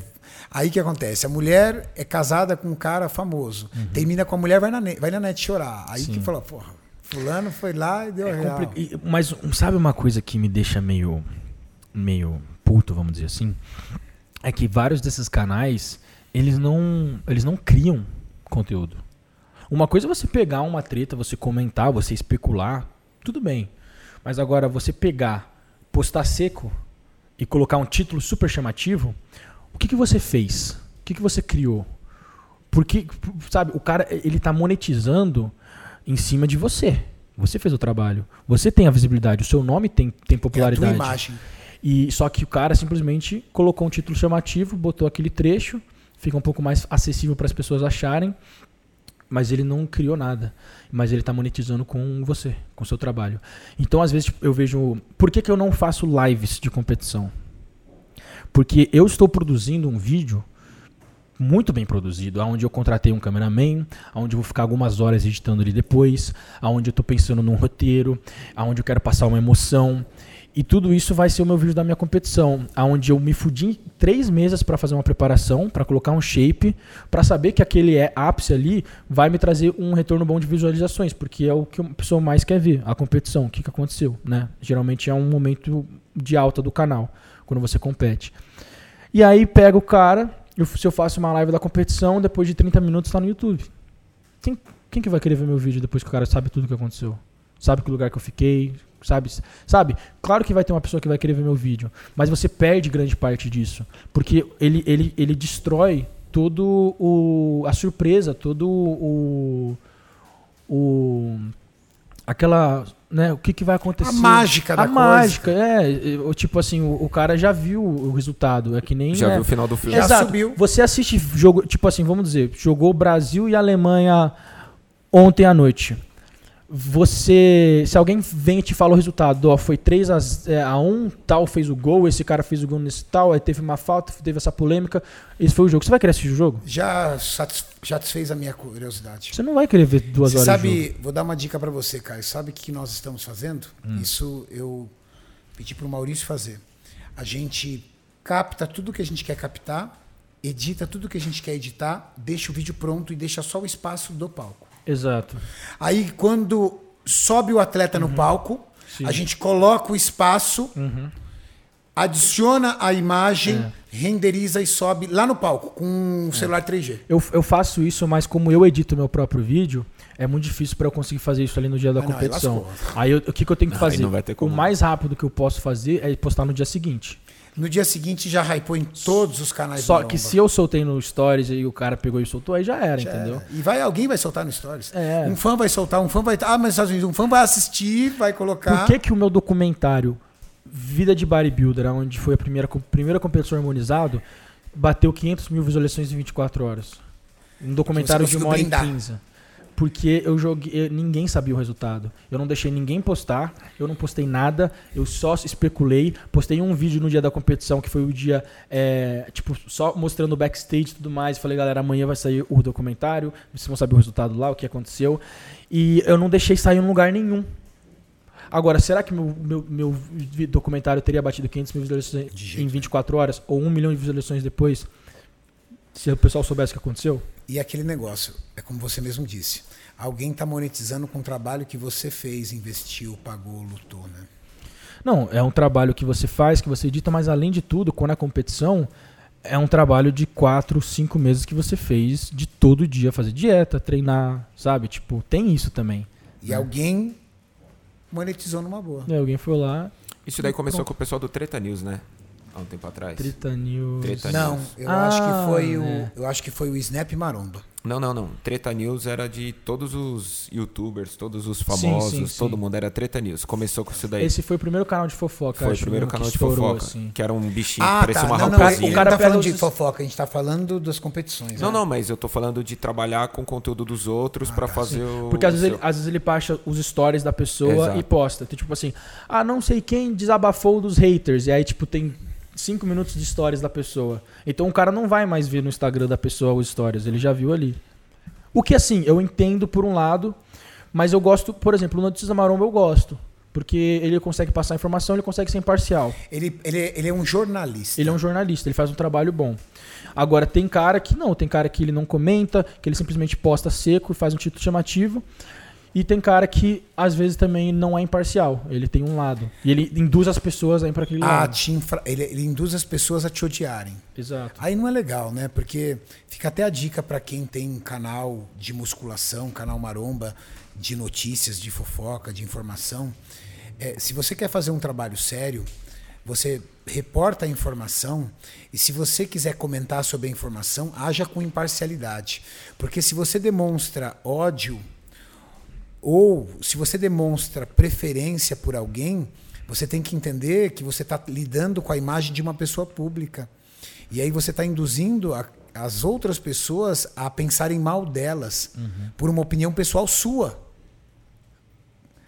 Você pode ter uma opinião pessoal do Renato, do Caio, mas você acha justo você colocar essa opinião pessoal no seu canal com uma informação para você tentar conduzir a mente dos seus inscritos a pensarem como você? Isso não é jornalismo, É, né? Isso não é informação. exatamente. É difícil. Você vê hoje é, quem como o maior influenciador da musculação? É, aí você. Não tem. Não, como. não. Pode falar a verdade. Não, de de verdade. Bom, é, você. Cara, é o que eu, eu falo, eu falo no meu podcast, eu sou bem sincero, eu sempre sou bem sem filtro.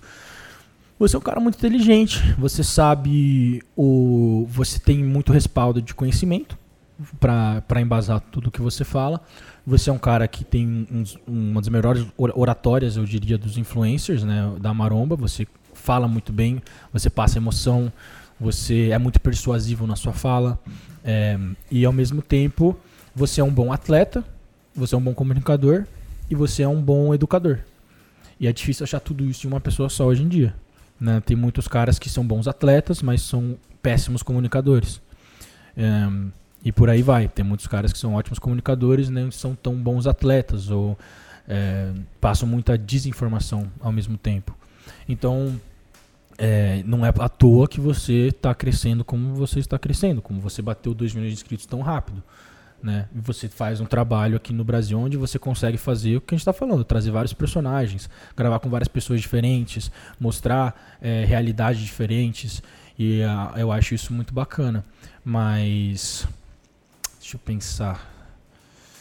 Hum, cara, eu gosto muito do meu trabalho também, sabe? Eu acredito que eu, assim, eu meio, né, acho que parece idiota falar, mas eu acredito que eu sempre mantive uma essência em questão de conteúdo, é, em questão de, de trazer uma boa qu- qualidade de informação, é, não tentar gerar tanta polêmica.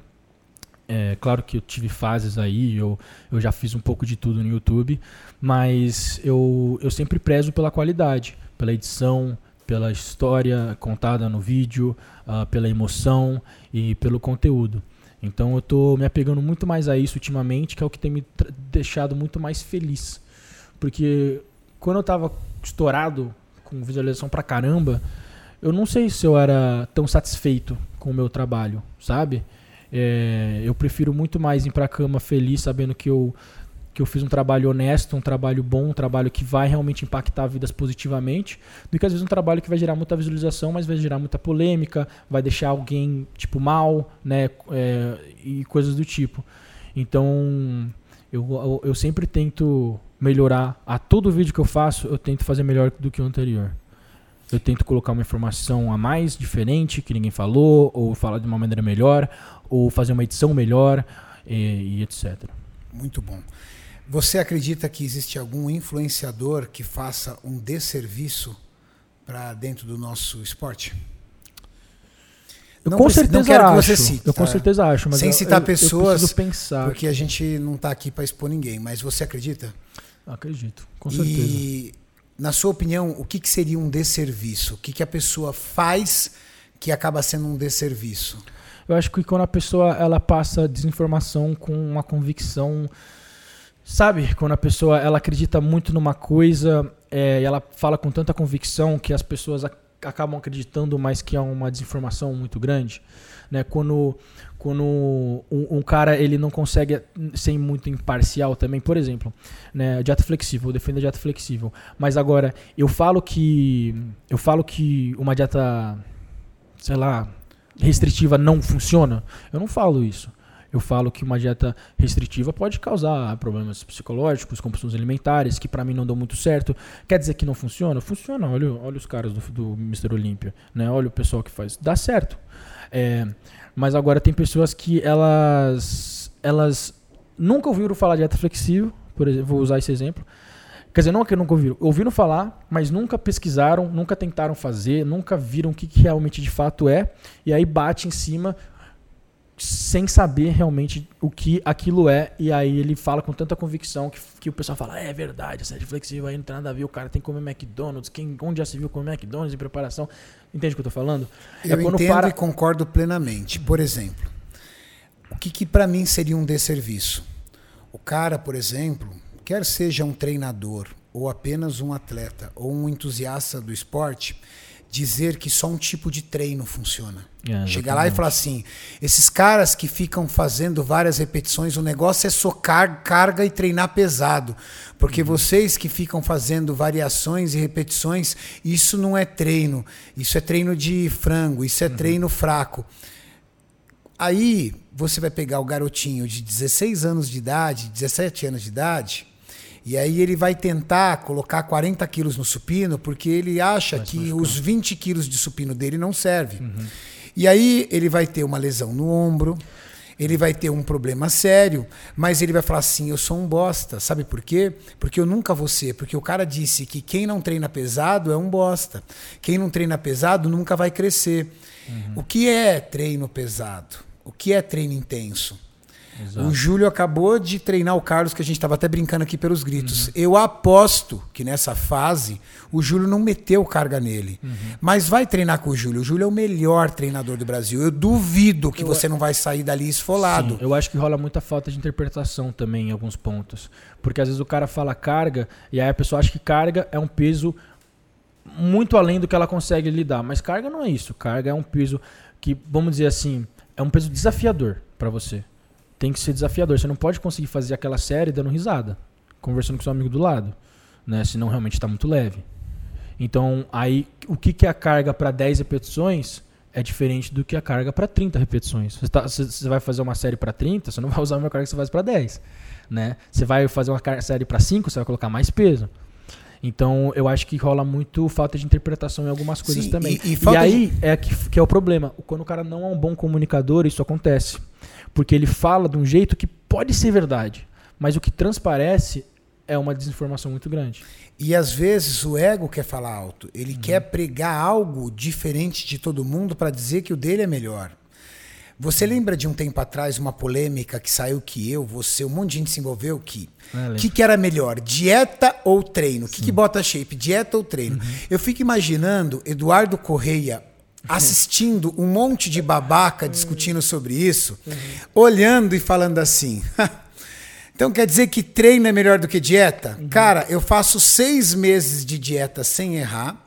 Se o meu bife tiver 220 gramas e o meu, e o meu e o, a minha proteína é 200 gramas, eu vou tirar aqueles 20 gramas porque eu peso 200 gramas, não são 220. Eu faço uma alimentação extremamente hardcore e o cara falando que treino é melhor. Aí ele, em consequência, pensa: os meus treinos são surreais, eu cheio de lesão, eu busco o máximo da minha contração dentro das minhas lesões, e o cara fala que dieta é melhor, e as pessoas ficam discutindo, uhum. e as pessoas ficam discutindo. Só que, e o impactado? Como é que ele enxerga essa confusão de informações? Uhum.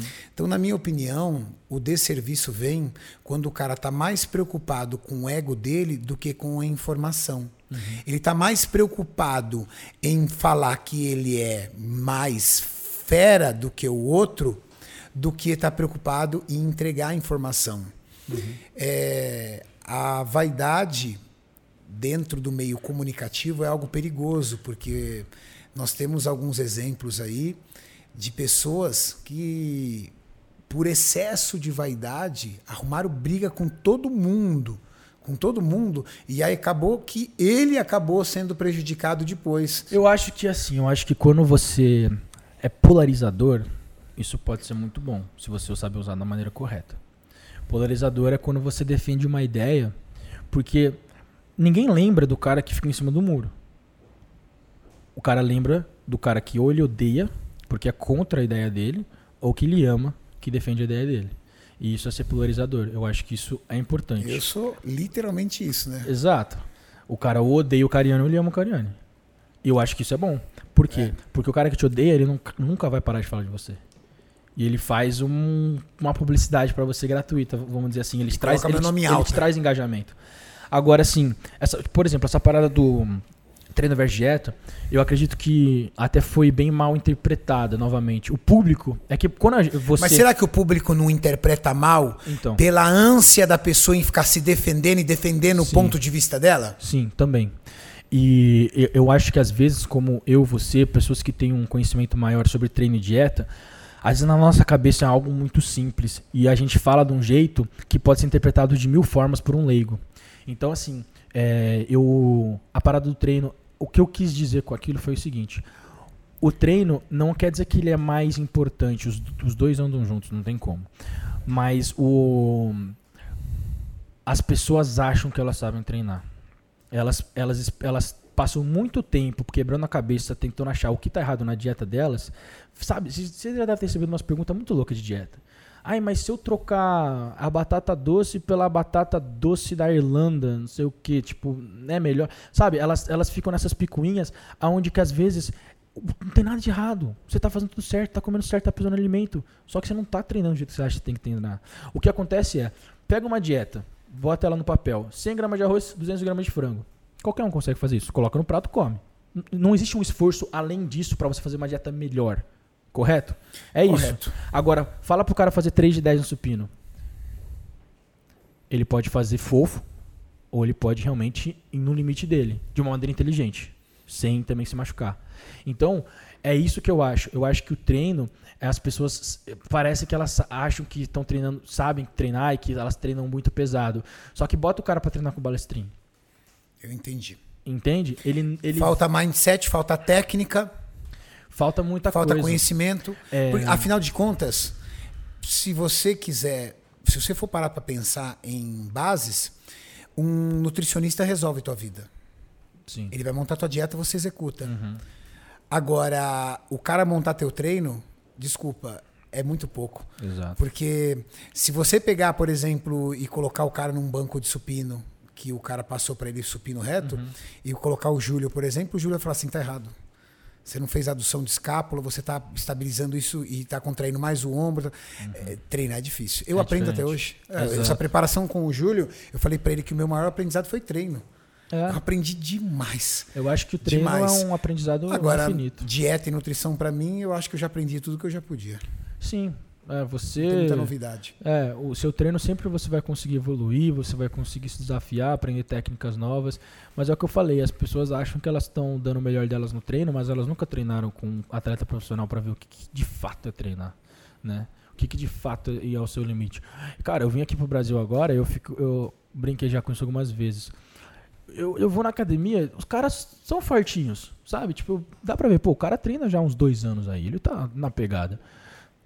Aí o cara bota 15 de cada lado no supino. Eu falo, brother, desculpa. Mas tem alguma coisa errada, né? Como é que você conseguiu essa peitola aí? É, tem alguma coisa errada, porque assim, nos Estados Unidos, cara, é comum você ver um iniciante, tipo assim, que já tá um, treino- um tempo na academia, que o cara não é fortão, mas pegar 20 de cada lado no Eu supino. vejo. Não, eu vejo, eu vejo os caras que não tem massa muscular fazendo com 30, 40 de cada lado sem massa muscular. E com uma certa técnica. Não, ne- não necessariamente fazendo tudo errado. Então eu fico, eu fico olhando assim e falo, brother, os caras estão na Disney, né? Tipo assim, tudo bem, dá pra pegar um pumpzinho e tal, mas se eles estivessem treinando um pouco mais pesado, eles poderiam tá, ter economizado muito tempo, né? Tipo, eles podiam estar muito além do que eles estão hoje. E aí o cara fica fazendo o quê? Ah, é a dieta, eu preciso comer mais, eu preciso comer melhor, eu preciso fazer aquilo. Que às vezes, às vezes não é. Às vezes é, mas às vezes não é. Qual é o sonho do Caio Botura? Caraca, do nada. Pá, ó. Sonho do Caio Botura? Sonho profissional, assim. Cara, Porque eu sei que o seu sonho pessoal é ter um filho. sim. Sonho profissional do tipo, minha meta é essa aqui, ó. Eu, eu conquistei mu- muitas coisas que me trazem muito orgulho já na minha carreira. E eu quero consolidar cada vez mais isso. É, eu não sonho em ser um Mr. Olímpia. Eu, eu sou muito pé no chão com essas coisas. Eu sei que pra eu, eu virar um atleta profissional, pra eu ter alguma chance na liga profissional, eu vou ter que sacrificar muitas coisas que eu não sei se estou disposto a sacrificar. É mais droga, é muito tempo focado nisso, é uma vida um pouco mais egoísta. Né? Eu sou casado, eu quero ter, sabe, ter tempo para meus filhos, ter tempo para minha esposa. Claro que não é impossível. Você tem outras atividades eu tenho- profissionais. Eu tenho vários outros negócios que eu tenho que eu gosto de tomar conta. Então, assim, eu quero continuar é, ganhando meu espaço como um, um cara de autoridade e credibilidade no meio. Meu próximo passo é competir no powerlifting.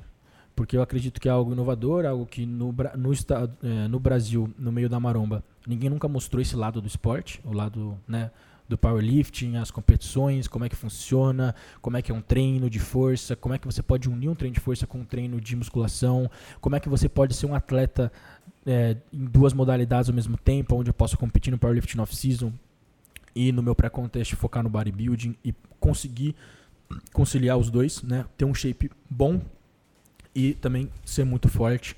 Porque eu acredito nisso, eu acredito em um cara parecer ser forte e ser de fato forte.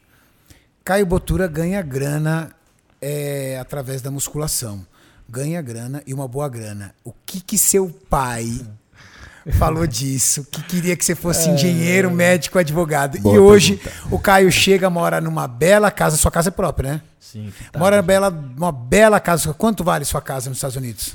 310 mil dólares. Uma casa 310, converte aí, Maurício. Ontem o dólar estava 5,39. 5,39 vezes 310. Dá um pouco mais de um milhão e meio. Mora numa casa de um milhão e meio de reais. Tem, eu sei que você é um cara muito seguro, isso seu pai conseguiu te ensinar. Tem grana guardada, tem seu patrimônio, ganha grana. O seu pai um dia teve coragem de sentar contigo e reconhecer, filhão, pai- tenho que tirar o chapéu. Você foi teimoso, eu tentei de todos os jeitos, mas o seu caminho deu certo. Ele teve essa, essa coragem ou ainda não teve esse papo de pai para filho? Eu não acho que foi um papo direto, mas ele mostra muito quanto ele é orgulhoso de tudo que eu conquistei. Eu lembro que foi assim, cara. O primeiro vídeo que eu postei no meu canal foi um vídeo de dieta, onde eu falava umas equações de, de achar o seu gasto calórico, não sei Harris o quê. Benedict. Harris Benedict. E aí, tipo, ele, ele, meus pais assistem todos os meus vídeos, todos os meus stories, tudo que eu faço. Sério? Sim, porque como eu moro longe, é o jeito que eles têm contato comigo. O jeito que ele. Cara, eu lembro que um se eu não posto stories um dia, a minha mãe fala, cara, tá tudo bem? Eu falo, ué, tá? Mas peraí. Você não postou. Peraí. Aquela foto na piscina Uhum. que você colocou a cuequinha no meio da bunda, seu pai viu? Meu Deus. Eles veem tudo. Não, não, tenta Eles achar essa foto. Maurício. Essa eu te intimo a achar. Melhor não, né? Eles Melhor veem não. tudo, eles veem Eu tô tudo. te intimando a achar. Ele viu? Viu tudo, cara. Eles veem, eles veem tudo. E tem coisa que eu até. Esse eu acho que ele não tocou no assunto contigo. Não, não. mas, mas eu lembro que quando eu postei esse vídeo, né, foi muito bacana pra mim, porque né, eu queria montar academia no Brasil e tal. Ele falava que na educação física não dá futuro, papapá. E ele não me levava muito a sério, cara. Porque eu lembro que eu fui no, eu fui no médico uma vez e ele falou que creatinina alta eu tava com rim de um cara de 80 anos, que eu ia morrer, a porra toda, né? Fez aquele. aquele, Aquele. E aí o que, que eu fiz? Eu achei, olha só, na época eu tinha 18 anos, acho. Eu achei um estudo científico do, do, do, o Grã- do Reino Unido, onde eles falavam exatamente isso. O misdiagnóstico, né, o diagnóstico errado de médicos sobre creatinina em indivíduos com alta massa muscular. Nossa. Aí eu mostrei pro meu pai. E ele não levou a sério. Ele falou: Ah, eu não entendo inglês, eu não, vou- não entendi nada desse negócio. Por quê? Porque meu pai ele é aquele cara que o que tá no Facebook, o que o Jornal Nacional falou, é verdade. Não tem como contestar, entendeu? Ele é desses caras. Então, assim, ele não levou muito a sério. Mas quando ele viu meu primeiro vídeo, ele falou: Caramba, você entende bastante essas coisas, né? E eu fiquei feliz pra caralho. Eu falei, porra, agora ele tá vendo, né, que eu realmente sei. E quando eu comecei a conquistar meu espaço, tipo, gravar com o Paulo Musi, fazer meus vídeos, mostrar que eu entendia do negócio, eles foram ficando mais de boa. Mas é muito engraçado, porque eu- quando eu comprei minha casa, eu tava louco pro meu pai vir conhecer minha casa. Porque eu queria mostrar pra ele que, porra, né, eu conquistei minha casa e tal. E ele foi lá e falou, pô, que bonita a sua casa, que legal, que gostoso. E isso que eu acho que é o jeito dele, né, de, de falar que deu tudo De certo. reconhecer. De reconhecer. É, então, quando eu fiz intercâmbio também, ele ficou puto comigo que eu escolhi Bermudas, porque ele achou que a Bermudas era igual a Haiti, sabe? Só farra. Ele me ligou, falou pra eu desistir da vaga e que eu não ia pra lá e tal. E aí, é, quando ele foi lá me visitar, que na última semana antes de eu ir embora, eles foram lá conhecer e voltaram comigo pro Brasil. Ele falou, nossa, você fez a melhor escolha da sua vida, que legal, não sei o que, né? Mas eu tomei porrada. Eu, ele, ele ficou bolado comigo quando eu escolhi Bermudas. Mas ele é assim, né? Ele fica assim no começo e quando ele vê que dá certo, ele reconhece. Ele fala, pô, que legal que você fez, que bacana. E é muito engraçado porque todo lugar que eu vou, tipo, eu vou no cabeleireiro, ai, sei lá, aqui no Brasil. Eu fico quieto, eu não fico falando que eu sou famoso, eu não mostro meu Instagram pra ninguém. E, ele fala, olha, tem um canal de um milhão de inscritos lá no YouTube de musculação. Aí Caio Botura, ele tipo faz o cara se inscrever no meu canal. que tá legal. ligado? Isso é orgulho. não, é, ele é E muito quando ele é. tá andando com você e algum fã reconhece? Nossa, ele fala também, ele fala, ah, é difícil ser famoso, hein, não sei o quê. Aí ele fica, aí se, qual- qualquer lugar que eu vou no Brasil, ele fala, você foi parado, foi, muito parado lá? Muita gente tirou foto com você? Que legal, cara. É o jeitão dele de ter Aham. orgulho do filho. Sim, sim. É o jeitão bacana, dele. É bacana demais. Depois eu vou pedir pra você mandar pro Maurício. A gente comentou tanto do seu pai. Eu pedi pra você mandar uma foto você abraçado com seu pai. Fechou. Só pra galera conhecer. Pode deixar. Esse é Caio Botura, pessoal. Vocês conhecem o Caio Botura, atleta youtuber, figura carismática do Instagram e do YouTube que sempre ensina, inspira e motiva vocês. E hoje vocês tiveram a oportunidade de conhecer um pouco da história do Caio, como ele foi para os Estados Unidos, a história dele no intercâmbio, como é que foi a vida dele, como é que foram os primeiros passos como atleta natural, Ah, peraí, como ele chegou no pró do natural e principalmente quando ele tornou-se um atleta hormonizado. Olha aqui, ganhei presente, hein, pessoal? Presentinhos. Olha aqui, Mauricião, depois coloca aí na tela os, os livros do Caio. Manual dos Suplementos. Fala um pouquinho desse, desse livro aqui, Caio. Esse livro tem 280 referências bibliográficas nele. É, é um livro, assim, é, é engraçado porque as pessoas às vezes olham pra isso e falam, ah, vai falar de whey creatina, eu sei o que, que é isso, né? Mas é muito legal porque eu vou muito a fundo, eu mostro os suplementos, o que, que eles realmente funcionam, que às vezes o cara toma carnitina porque ele acha que é pra secar, que é pra perder gordura. Mas às vezes a carnitina tem uma função muito mais interessante de outra coisa e na verdade os estudos não são muito muitos, muitos consistentes em questão de ela ser uma boa queima de gordura. Então eu vou eu falo sobre vários suplementos, coisas que aumentam a testosterona, vários tipos de aminoácidos diferentes, coisas que não necessariamente estão na, na, na cozinha do marombeiro convencional E detalhe, embasado em estudo científico. Tudo. Eu falo sobre todos os tipos de whey, concentrado, isolado, hidrolisado, suas diferenças, por que, que talvez um pode ser mais, mais interessante que o outro.